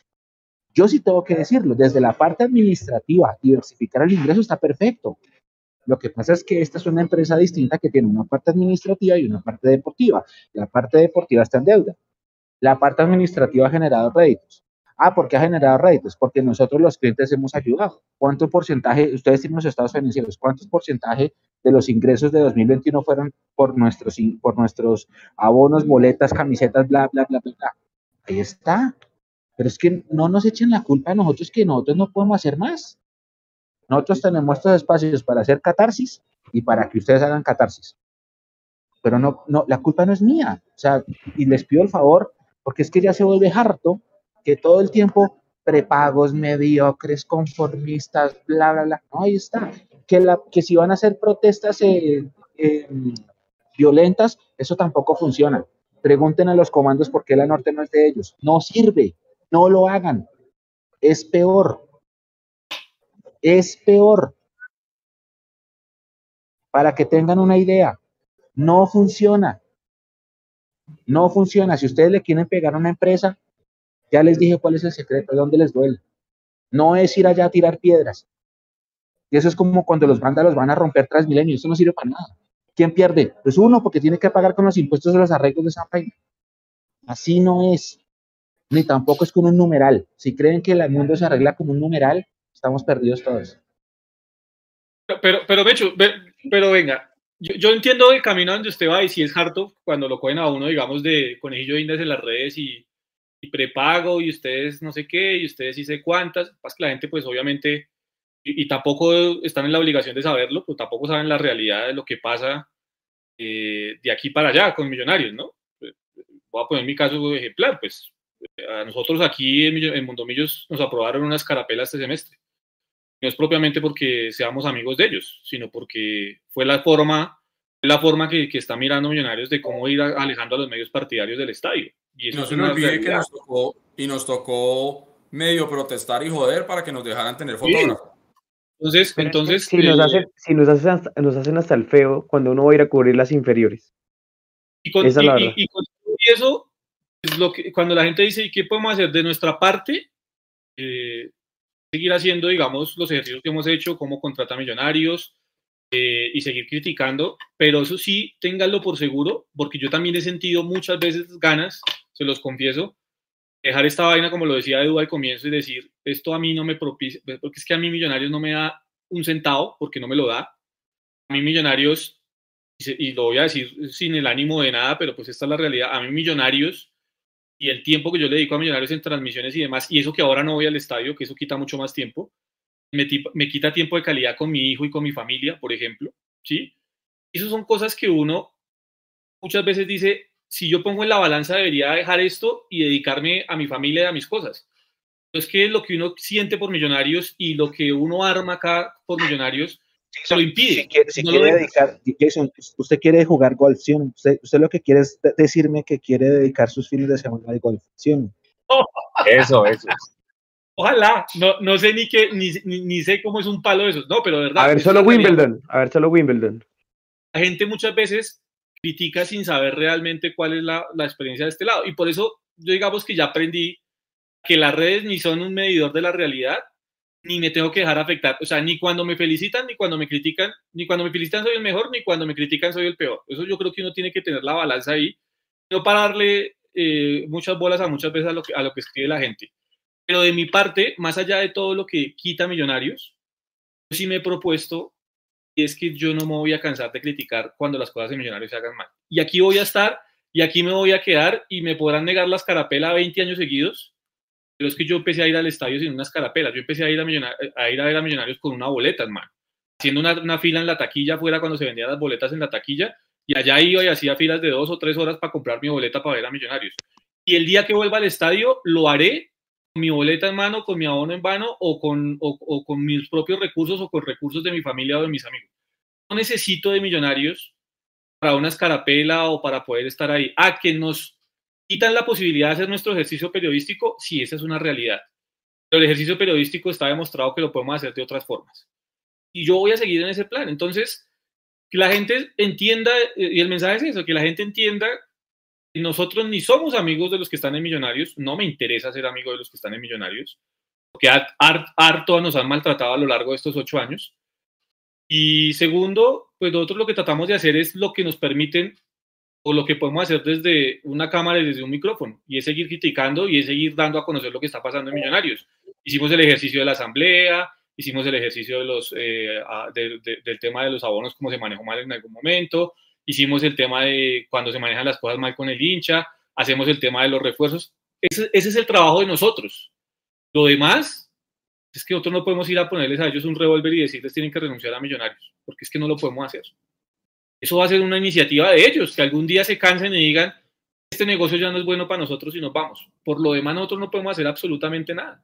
Nada, es que no podemos hacer nada. Ahora, si ustedes ven que podemos hacer algo más diferente a lo que hemos hecho, rico que nos lo dejen saber, pero con respeto, sin necesidad de tener que insultar. Es que viejo Jason, lo que pasa ahí, hermano, es que Millonarios no puede pretender que los medios partidarios, o hablando nosotros puntualmente de Mundomillos, nos convirtamos en el comité de aplausos. ¿sí? Eh, nosotros aquí no estamos para aplaudir como focas o para tapar el sol con un dedo, vuelvo y lo digo. Las veces que se han hecho cosas bien, se ha dicho. Pero lamentablemente la gestión y lo que hacen es más malo que bueno. Entonces hay que decir las cosas que no nos funcionan. Así de sencillo. Y lo que dice Jason es muy cierto. A nosotros nos han venido castigando por decir las cosas como son, por más que luego salgan a decir, eh, amparándose en cualquier cosa que no es así. Es decir, tener la falta de respeto de responder un derecho de petición con dos líneas por correo electrónico. Así de sencillo. Por ejemplo. Por ejemplo. Porque es que es una falta de respeto hasta en eso que usted mande una carta normal pidiendo una explicación y que se limpien el, con ella y que usted tenga que poner un derecho de petición para que le respondan y que la respuesta sea cualquier cosa. Respondí qué hora es, me respondieron azul. Me de cuenta. ¿sí? Entonces, aquí va a ser el que más aguante. ¿sí? Y yo creo que si algo ha demostrado la hinchada de Millonarios y nosotros es que si algo tenemos es aguante.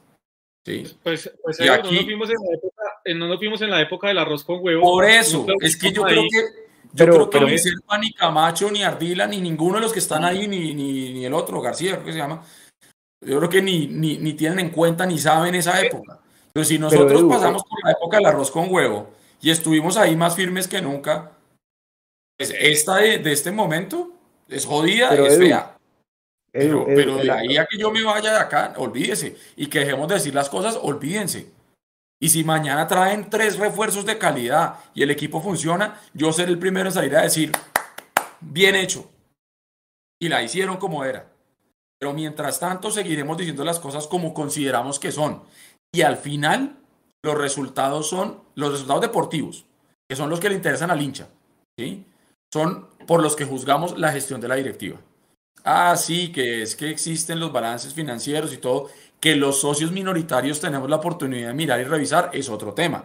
Pero el hincha de a pie, el hincha del común, el que por algún otro motivo no es socio minoritario porque no pudo, porque no quiso, por lo que haya sido, no tiene acceso a esa información, ¿qué es lo que necesita ese hincha? Que seamos campeones, que juguemos como, como se necesite, como merece Millonarios.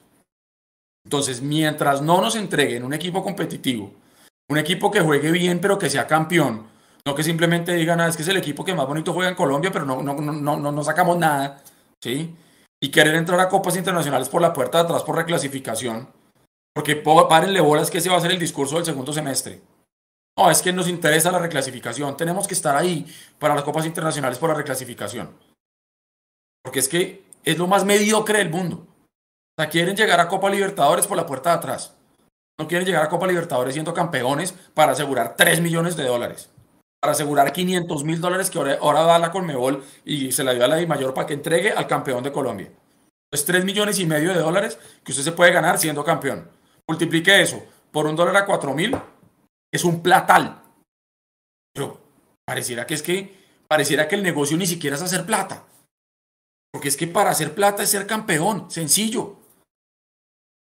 O simplemente lo que ellos quieren es no ser campeones, no ganar mucha plata, sino estar en un punto de un equilibrio muy tibio, muy mediocre, donde no gano mucho, pero tampoco pierdo mucho y estoy en un equilibrio ahí medio tibio, medio harto, y con eso están tranquilos. Y eso sí, yo no voy con eso. Listo, démosle muchachos, yo creo que ahí cerramos, ¿no? Yo creo que está clara la posición de nosotros, Eh, creo que todos coincidimos respecto al tema directivo. Yo, por ejemplo, hoy, ¿hoy qué es? Hoy es 30 de junio, ¿no? Solo trajeron un refuerzo. Eh, hoy 30 de junio, eh, prometo en serio hacer el ejercicio de dejar de ser tan romántico y olvidarme únicamente de que esto, o sea, de- hacer el énfasis de que esto no va a funcionar únicamente en el tema deportivo. Podemos cabalgar todo el semestre, podemos incluso ser campeones este semestre, si es que, si es que llega en el siguiente semestre. Pero yo de mi parte sí siempre voy a tener en cuenta que a Millonarios le falta infraestructura, a Millonarios le falta un centro de alto rendimiento, que a Millonarios le falta avanzar en el tema médico, que a Millonarios necesita seguir apoyando el buen trabajo que se está haciendo desde el departamento de análisis y video. Ese departamento hay que reforzarlo y hay que seguirles dando las herramientas que necesitan para que el fútbol de Millonarios siga evolucionando, no solo a nivel profesional, sino también que se vaya también a las divisiones inferiores, porque eso también es una ayuda importante para el tema de las divisiones inferiores. Y seguiré peleando también, porque por fin se den cuenta de que hay que armar un equipo acorde a la historia de Millonarios en el fútbol femenino. Santa Fe, Cali, América ya ganaron en el fútbol femenino. Nosotros estamos en deuda todavía de ganar en el fútbol femenino. Yo sí voy a seguir en ese aspecto. Yo creo que con eso cerramos eh, ese tema, muchachos, para pasar ya a lo que va a ser el partido de, de temporada del día sábado. Pero Jason, eh, permítame, ¿Sí ya hablaron? permítame agregar una cosita. Señor, A todo lo que usted acaba de decir, yo le doy el, el- el plus, el más. Estoy de acuerdo.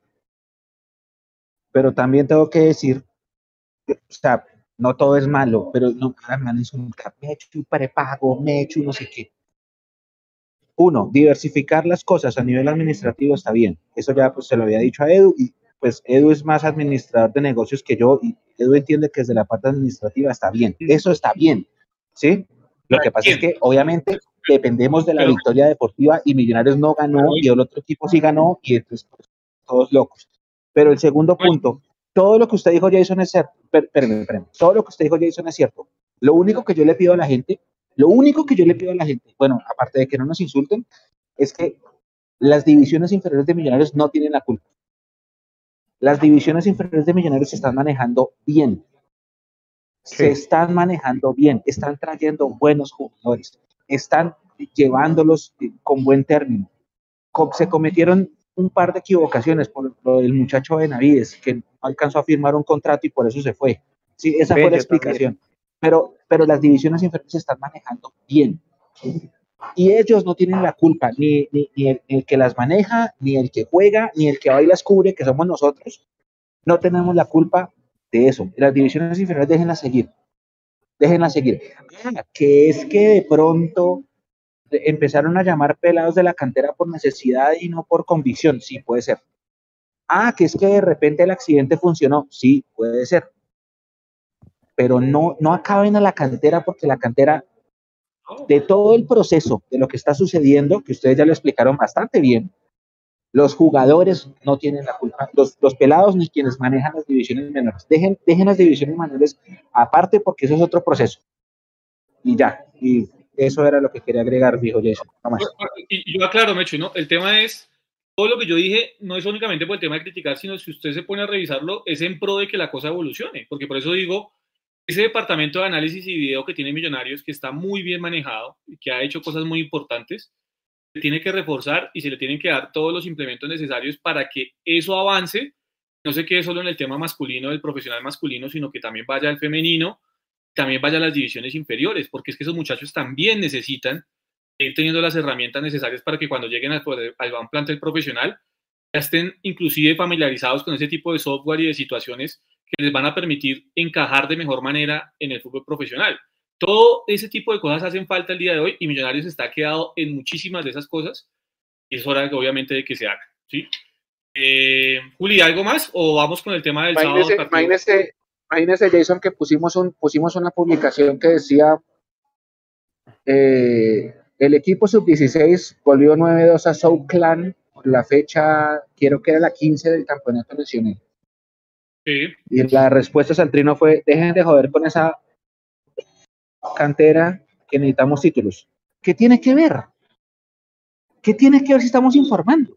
¿Sí me entienden? A, eso es lo que quiero ir. Déjenme la... O sea, nosotros tenemos que informar todo, todo.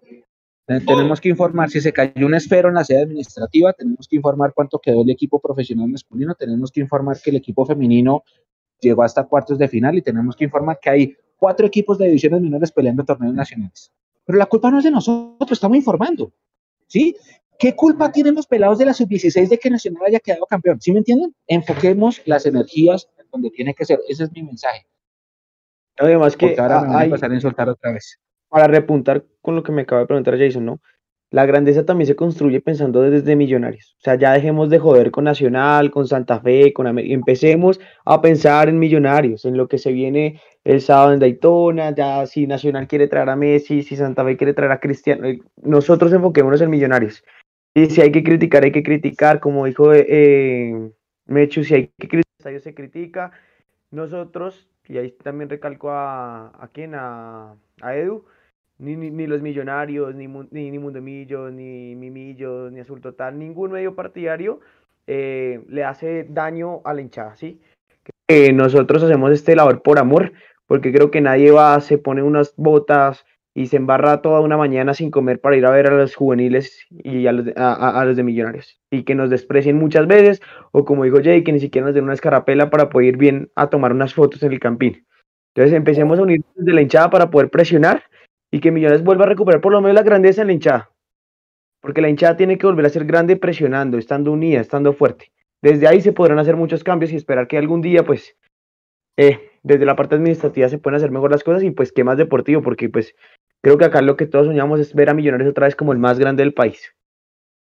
Y súmele otra cosa, Julián, que la labor que se hace en Mundomillos, como hacen los demás medios partidarios, eh, nosotros no recibimos un peso por lo que hacemos. Es decir, mantener una operación. Mantener una operación como la que tiene Mundomillos para poder estar viajando, para poder estar en todos lados, como fue una filosofía con la que nació este medio y con la que va a morir. Eh, poder estar en todos los estadios, cubriendo todas las categorías, Eso implica plata, eso implica inversión en tiempo, eh, tiempo que se deja de estar con la familia, tiempo que se deja de estar con los amigos, tiempo que se deja de estar eh, de pronto haciendo otro tipo de actividades. Entonces, volvemos a lo, a, lo, que decíamos al principio, eso lo decíamos antes de que entrara Mechu. El enemigo no está acá. Es decir, eh, si nosotros tenemos que informar, como bien decía Mechu, que se cayó una esfera en la sede administrativa, eh, bueno, tenemos que tener cuidado porque de pronto sale un, un, comunicado diciendo que es mentira y que son fake news, pero lo seguiremos haciendo, ¿sí? Entonces, volvemos a lo mismo. Acá entre nosotros, tirarnos entre nosotros no va a hacer que Serpa se vaya. Entonces, aquí hay que saber hacia dónde se, se, se enfilan las, las fuerzas. Los pelados de las inferiores no tienen, no tienen la culpa de nada, es más, están viviendo su sueño y están trabajando para poder llegar a ser jugadores profesionales de fútbol de millonarios como, como muchos tuvimos ese sueño, como yo, yo quise ser eso. Por dos. Y yo dejé mis tobillos en las canchas de Chigüiros allá cuando existían en la 26 con Cali. ¿sí? Entonces, ellos no tienen la culpa. Pero lo que pasa es que a veces pasa que el hincha como es tan pasional y sangre tan caliente, eh, nos tiran mierda a nosotros. ¿Quiere tirarle? Tírele al, al, al, al, Twitter del equipo. Allá sí diga lo que quiera con cada publicación que hagan ellos. A ellos sí. ¿Sí? Y ahora no, no es que salgan a decir que estoy instigando a la violencia, pues sí, me va a decir entonces ahora el equipo. Sí, porque si no, no nos bloquean, nos bloquean. Sí, otra vez. Sí, porque estuve bloqueado y luego en una asamblea, aquí no bloqueamos a nadie. Y en dos minutos estaba desbloqueado. Eh, entonces, si ustedes quieren realmente manifestar su inconformismo, es directamente con el dueño del circo, no con los payasos que somos nosotros. Pues yo que, que he callado, payas. Bueno, eh, señores, Daytona, Daytona Soccer Fest, ¿no? El próximo sábado, 2 de julio, partido amistoso, partido de carambola además, porque el que inicialmente iba a asistir a este partido era el Deportivo Cali, iba a jugar el clásico Vallecaucano, que era Deportivo Cali América eh, allá en Daytona. Al final el Cali, entiendo, declinó su asistencia por el tema de la Copa Conmebol Sudamericana. Y a partir de ahí entonces pues hicieron las, las eh, pertinentes eh, contactos con Millonarios y se determinó que como partido de pretemporada para el cuadro de Alberto Gamero eh, era prudente asistir a este Daytona Soccer Fest, un escenario digamos un poco curioso, no sé si ya hayan mirado un poco muchachos, es una cancha de fútbol dentro del circuito de Daytona. ¿no? Es una cosa loca, estos señores americanos inventan eh, cualquier cosa pues para mover el tema del dinero. Está el circuito de Daytona, que es muy... Sí, sí, sí, sí, me he hecho total. Y usted seguramente ya nos va a contar que debe conocer un poco más del tema. Pero para contextualizar a la gente, básicamente es el circuito de Daytona, es un óvalo, y en este óvalo pues se corren muchas de las carreras de la NASCAR, que para mí es, digamos, la principal categoría automovilística que hay en Estados Unidos. La gente según entiendo yo, que quiere mucho más o, se, o, tiene más sentido de pertenencia con la NASCAR incluso que con la misma Fórmula 1, en los premios que se corren de la Fórmula 1. Y dentro de este circuito, entonces, donde queda la zona de pits, estos señores dijeron, vamos a hacer un festival. Y dentro de este festival, pues obviamente música, comida y demás, se inventaron entonces una cancha de fútbol o un estadio de fútbol dentro del mismo circuito para 50 mil personas. Es una cosa absurda, es una cosa que uno dice, miércoles, esto más la tienen clara, la construcción de una cancha que está avalada más o menos en el solo césped y en la adecuación por encima del millón de dólares solo para ponerla a funcionar. Eh, van a haber tribunas muy cerca a la cancha y las otras tribunas se van a utilizar las mismas que se utilizan para el circuito. O sea, la gente va a ir a ver en el circuito fútbol desde las mismas graderías que ven obviamente cada, cada cierto tiempo los carros de la NASCAR. Así que eh, va a ser un momento chévere, Mechu. Entiendo que allá vamos a estar cubriendo quiero, el tema quiero del ver partido. fotos de, de ese Exacto. ambiente. Entiendo, Mechu, que pues vamos a tener la transmisión, obviamente, como es eh, claro por la multitransmisión de Mundomillos. ¿Ese partido está programado para qué hora, Mechu? Cuatro, cuatro, cuatro. Ese partido es a las cuatro, cuatro de Colombia, cinco del este de los Estados Unidos. Gracias por, por preguntar, Jason, para que la gente no se funda, porque en el afiche dice cinco, pero esas cinco son las 5 pm de Estados Unidos. ¿Por qué canal va? Exactamente, que ustedes... Y va a pasarlo DirecTV Sports. Si usted no tiene DirecTV, tranquilo, conéctese a la transmisión de Mundomillos que va a agarrar un tipo que se llama Andrés Tamí, que tiene una pasión que creo que nadie tiene al, al, al, interior de los relatos. y lo van a comentar ustedes, Jason, Juanse, Julián, Eduardo, después habrá tercer tiempo, Nico, la producción, así que no se lo vayan a perder. Es amistoso, es pretemporada, lo que ustedes quieran, estamos dolidos, quedó campeón otro, pero ya, es como el primer partido del semestre y la invitación es a que estemos, a que estemos. El escudo, el escudo que tiene Jason, que tiene Eduardo, que tiene, eh, bueno, ya no lo tiene puesto hoy, el escudo es más importante que todo. Esa es la ley. Sí, total, total. Pues para que quede claro, muchachos, partido 4 de la tarde, sábado 2 de julio, multitransmisión de Mundomillos, Facebook, YouTube, Twitch. Ahí estamos, ¿no? Por esas tres, Nico. Esas tres, Twitch, Facebook, YouTube. Vamos a estar obviamente con la transmisión del partido. 4 de la tarde, comenzamos obviamente la temporada del segundo semestre con este partido entre Millos y América. No sé, sensaciones. ¿El equipo viajó cuándo o cuándo viaja, Mechu? Usted quizá tiene más información al respecto. El equipo viaja mañana por la mañana. Sí. La información que yo tengo, que todavía no es 100% confirmada, es que viaja para Orlando, porque Daytona queda a una hora de Orlando. Va a jugar el partido el sábado y se devuelve el domingo. Es entrada por salida. El festival como tal tiene más actividades. Es fin de semana festivo tanto en Colombia como en los Estados Unidos por el Día de la Independencia, que es el 4 de julio. Así que mucha gente va a viajar de otros lugares de Estados Unidos a, a Daytona para este partido. Y mire, ya me están puteando que conformista por decir que aguantemos el partido. Dios santo, entiendan que la culpa no es mía, Marco Antonio, la culpa no es de Mechu, yo no tengo la culpa. Lo único que yo puedo hacer es decirles, vamos a ver un partido de fútbol, es nuestro equipo. Entonces, que porque quedó campeón nacional no vamos a volver a ver fútbol nunca más. Basta. Basta de insultos contra los que no son. No más. No más. Han sido días muy hartos, de verdad. Muy hartos. Anyway. Eh, ¿En qué íbamos? Ah, sí. Eh, va, a haber un, va a haber un festival. Ese, ese partido sábado, el festival va todo el fin de semana. Entonces, el domingo hay dos partidos. Hay un partido de las estrellas primero, entre jugadores de América y de Europa. Tengo que mirar qué jugadores son, pero conociendo a Estados Unidos, deben ser jugadores de nombre. Y en la noche hay un partido de la Liga Profesional Femenina de los Estados Unidos. Va a jugar Orlando Pride contra, se me fue el otro, el otro equipo. Es un partido de la Liga. Y por la noche de ese domingo hay juegos pirotécnicos. ¿Por qué? Por el Día de la Independencia.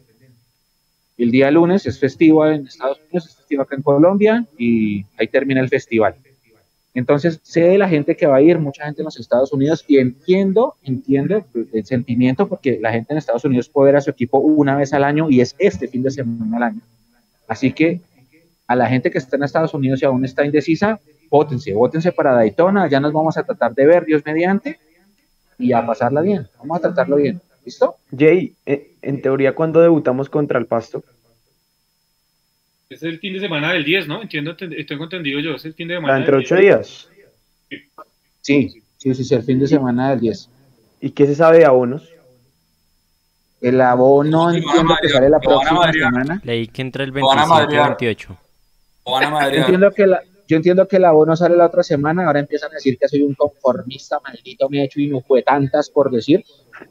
Ah, mañana, mañana, mañana juega el, el equipo sub-19 en Villavicencio. Si están en Villavicencio, vamos a acompañar al equipo sub-19 en la bombonera, ya vamos a estar también. Keiler, que está conectado, que nos manda saludos.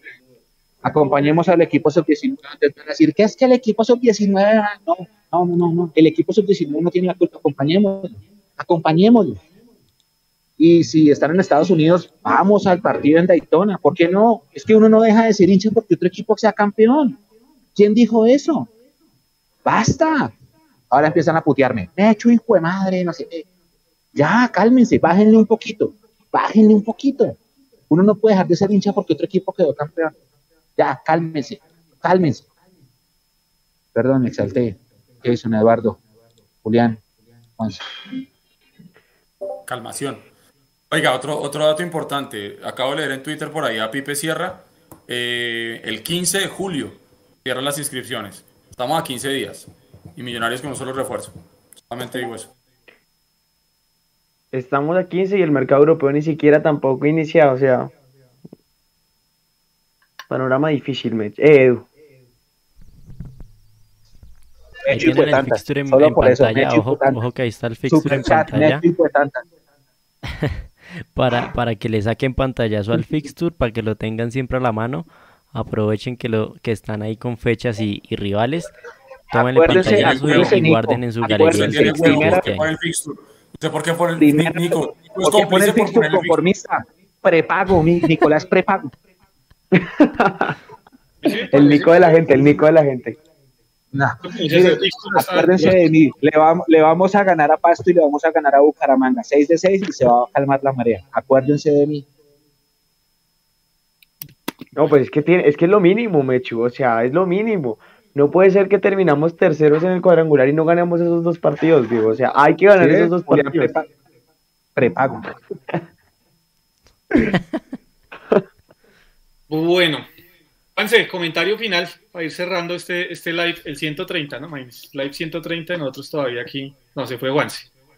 Viejo Edu, comentario de cierre para irnos. Usted ya está trasnochado, ya, le dieron, ya le dio el otro mes allá despierto. Ay, hermano, sí, sí, ya casi todo, ya recibo yo Julio. Qué emoción con este Millonarios. Bueno, eh, no, nada, simplemente reiterar lo que, lo que hemos venido diciendo. Eh, yo creo que Gamero tiene la obligación de salir campeón. Eh, y voy a decir algo que es generar ahí también algún madrazo. Eh, nos jugamos en este segundo semestre Liga y Copa. Eh, Copa es un título, sí. No sé ustedes, pero para mí Gamero tiene que apuntarle a la liga. Si se gana la copa y no se gana la liga, no sé qué tanto yo lo aguantaría, se los digo de frente. Viendo que la copa es un título y que no se gana hace rato y bla, bla, bla, bla, bla. Pero lo que sí es cierto es que Gamero tiene ya que lograr resultados. Ya está bueno el discurso que es que acabo de llegar, que es que estamos en construcción, que es que es un proceso. No hay empresa, no hay equipo, no hay objetivo que aguante si se queda únicamente en proceso. Ya es hora que Millonarios sea campeón. Que si para ser campeón tiene que jugar menos bonito, que si para ser campeón tiene que tener menos posesión, que si para ser campeón tiene que tener menos pelotas en los palos o menos lo que sea, no me importa. Ideal que Millonarios pudiera tener la felicidad completa. Equipo jugando bonito, fútbol champán y además siendo campeón y pasando por encima de todo el mundo, maravilloso. Pero si no se da, yo creo que ya este proceso está maduro, pero está caliente. Es un proceso que no aguantaría un semestre más sin un campeonato. Eh, que la gente viva su pasión como quiera, que la gente haga lo que quiera. Si la gente se quiere expresar en Twitter con una etiqueta, háganlo.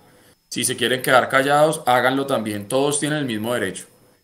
Eh, simplemente recordarle que el hecho de eh, darnos en la jeta entre nosotros, lo único que hace es alimentar eh, el ego del Serpa y compañía, que dicen que todos los hinchas somos unos salvajes y que no servimos para nada. Entonces nada, enfoquémonos en lo que nos tenemos que enfocar y eso sí, y como lo dijimos hace unos años, memoria, no seamos la Dori del fútbol colombiano, no seamos la Dori de Nemo. Tengamos memoria. Si ganamos 3, 4 partidos seguidos, no digamos que ya entonces se nos olvida todo lo de porque siempre pasa. Siempre ser muy crítico y esperar lo mejor. Ahí sí, como decía Jason al principio, jugador que llegue a Millonarios, enhorabuena por él, que ojalá le vaya bien. Y que el fin de semana que empecé el campeonato, vamos realmente empezar a ver para qué estamos y que Gamero realmente pueda, sacar un título porque si no yo creo que es insostenible. No podemos seguir con un proceso eterno sin resultados. Bueno, antes de ir con Juli, voy a hacer una rondita aquí para nombrar a los que estuvieron en el chat, a Robin, a Víctor Vela, a Camilo Cueto, a Edwin Azul, a Indianápolis, a Andrés Camargo, a Natalia Martínez, que siempre está ahí con la moderación. Yo no le volví a hablar porque un día me regañó. José Daniel Rodríguez, a Víctor Vela, a Pablo Páez, a David Carolina, que siempre está conectada con nosotros, a Carlos Camelo, a José Daniel Rodríguez, eh, bueno, a todos, si se me queda por ahí alguno, a Víctor Vela, a Juan David Sierra, a todos de verdad mil gracias por estar aquí conectados, son más de la, ya cerca de las 11 de la noche y todavía aquí conectados haciéndonos el aguante. Yo sigo diciendo, lo, lo bueno del todo el tema es que siempre haya diferencias, porque creo que las diferencias ayudan a construir. Lo que hay que hacer es que esas diferencias se transmitan en cosas positivas y en cosas que realmente le ayuden a Millonarios a surgir. De nuestra parte, yo tengo el compromiso obviamente de seguir criticando y de seguir criticando no solo en lo, malo, sino también de forma constructiva. Cuando se hagan cosas buenas, acá se dirán, se resaltarán. Cuando las cosas se hagan mal, pues de igual forma también se dirán. Y es decirle a la gente, esas diferencias que tenemos o que podemos tener en el modo de pensar, hay que llevarlas de un modo u otro a que eso sea en pro del equipo, ¿no? No, no, no, no sacamos nada con estar nosotros en, en, la situación en la que estamos, que al fin de cuentas todos, absolutamente todos pasan y lo que queda siempre hacer la tradición de la hinchada. Uli, su comentario de cierre para ya ir con Mechu y para que Nico porfa cierre el programa. Bueno, eh, ahí exaltando a Mechu, no, yo no soy ningún prepago, soy hincha de Millonarios como creo que los que estamos viendo el live. Mi mensaje es apoyar al equipo, tranquilizarnos un poco. Eh, ya vivimos la amargura, ya hemos tirado mucha mierda, o sea, ya sabemos cómo son las directivas. Tratemos de enfocarnos en lo que se viene. Eh, espero en Daytona que, que Gamero haga cambios. Quiero ver jugadores como García, quiero ver otra vez Abadía, quiero ver en realidad algo nuevo. Es más, ¿por qué no al mismo Richard Celis que yo mismo le he dado palo aquí? Mm, estoy de acuerdo con Edu. Eh, este proceso ya no aguanta más dos fracasos más. Si Millonarios no es campeón ni de la Copa ni de la Liga, Alberto Gamero se tiene que ir, y lo digo hoy, se tiene que ir si no sale campeón de alguna, de la, o sea, de la Copa o de la Liga. Eh, tratemos de estar más unidos. Eh, la otra semana también va a ser dura porque salen los abonos, entonces va a ser la pelea entre quién se abona y quién no se abona. Abónese quien se le dé la gana. El que quiera ir al estadio que vaya. Así es simple, porque al fin y al cabo, si vamos a los ocho, se va a volver a llenar. Entonces hagan lo que se les dé la gana. El que quiere ir al campín, bienvenido, pero no le tiremos mierda al equipo. Creo que jugadores como Ginás merecen ser campeones, el mismo Maquita, Larry Vázquez y por qué no, que esta cantera pueda dar sus frutos. Entonces no le tiremos mierda al equipo, no nos tiren mierda a nosotros, alentemos y las inferiores también son importantes y tampoco les tiremos mierda. Y buenas noches. Efectivamente, bueno, dos, dos eh, servicios sociales. El primero, eh, las Comandos Azules están celebrando 30 años, están haciendo un cuadrangular amistoso. Entiendo que ayer fue el primer partido, están jugando cuatro agrupaciones, Oriental, Comandos, Blue Rain y la Antigua. Y entiendo que el siguiente partido es mañana en la noche, viernes por la noche, sí, en Vitecruz. Si quieren ir a, ser parte del, show y acompañar a los hinchas de Millos de la celebración de los 30 años de la segunda, y es que uno no ama o deja de amar un equipo fútbol porque otro quede campeón. Entonces, el llamado es, entiendo que estemos dolidos todos, pero vamos a lavarnos la carita, porque el segundo semestre empieza este fin de semana con este amistoso de pretemporada y, vamos para el frente.